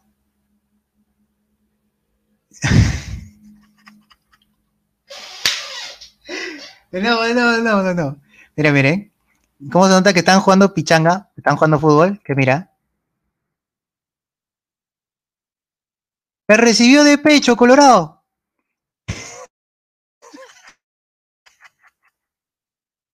Mira, mira. Mira, mira. Bola. pa. Doble ángulo, ¿ah? por si acaso. Y así, señores, Lima Breaking the Silence. Eso era lo que nos vendían en los 90. Y eso lo dieron en HBO, ¿ah? No piensen que no lo dieron. No piensen que no lo dieron acá. Lo dieron en HBO. HBO lee en ese tiempo. Pero sí, es algo que quería recordar. Lamentablemente Vania no, no, no, no tuvo el tiempo suficiente. Pero quería compartirlo con ustedes de todos modos. En verdad. Creo que la cosa es que al menos algunos se han reído. Los pocos que ya estaban viendo y ya no veían el tema, así que bueno, les agradezco mucho a los que se quedaron. Yo voy a editar este video, voy a poner eso. Voy a poner mi reacción y la reacción de ustedes, por supuesto. Pero nada, con esto cerraba. Por última vez voy a poner el video, con esto cierro, voy a dejarlo con el audio y ahí cierro. Para el que se lo perdió y quiere verlo de nuevo, eh, ¿no? Y nada, chicos, yo aquí con esto me retiro. Ha sido muy grato verlos a, los que han estado aquí. Eh, sigan comentando en la página. Yo les leeré de todos modos. Y gracias, gracias por estos años de, de- de apoyo. Se los agradezco mucho. Un abrazo.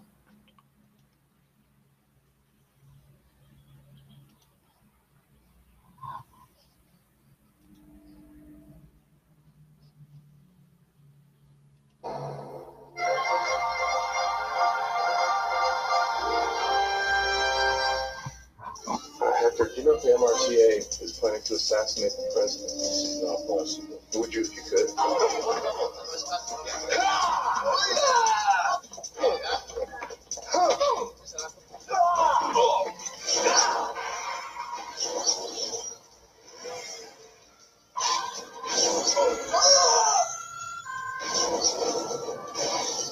A revolution is coming. We need our people.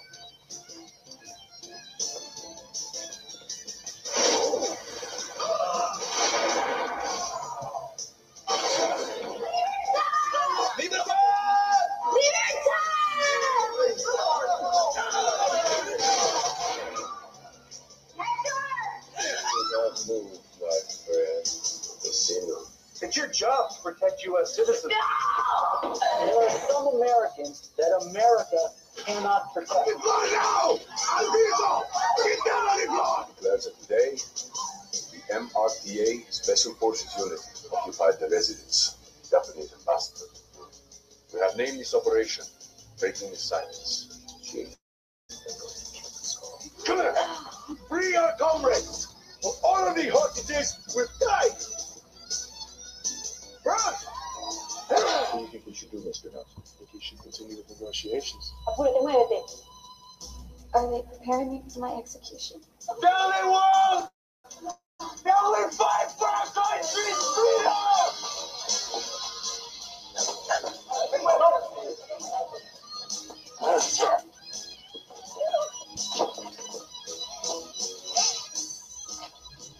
No!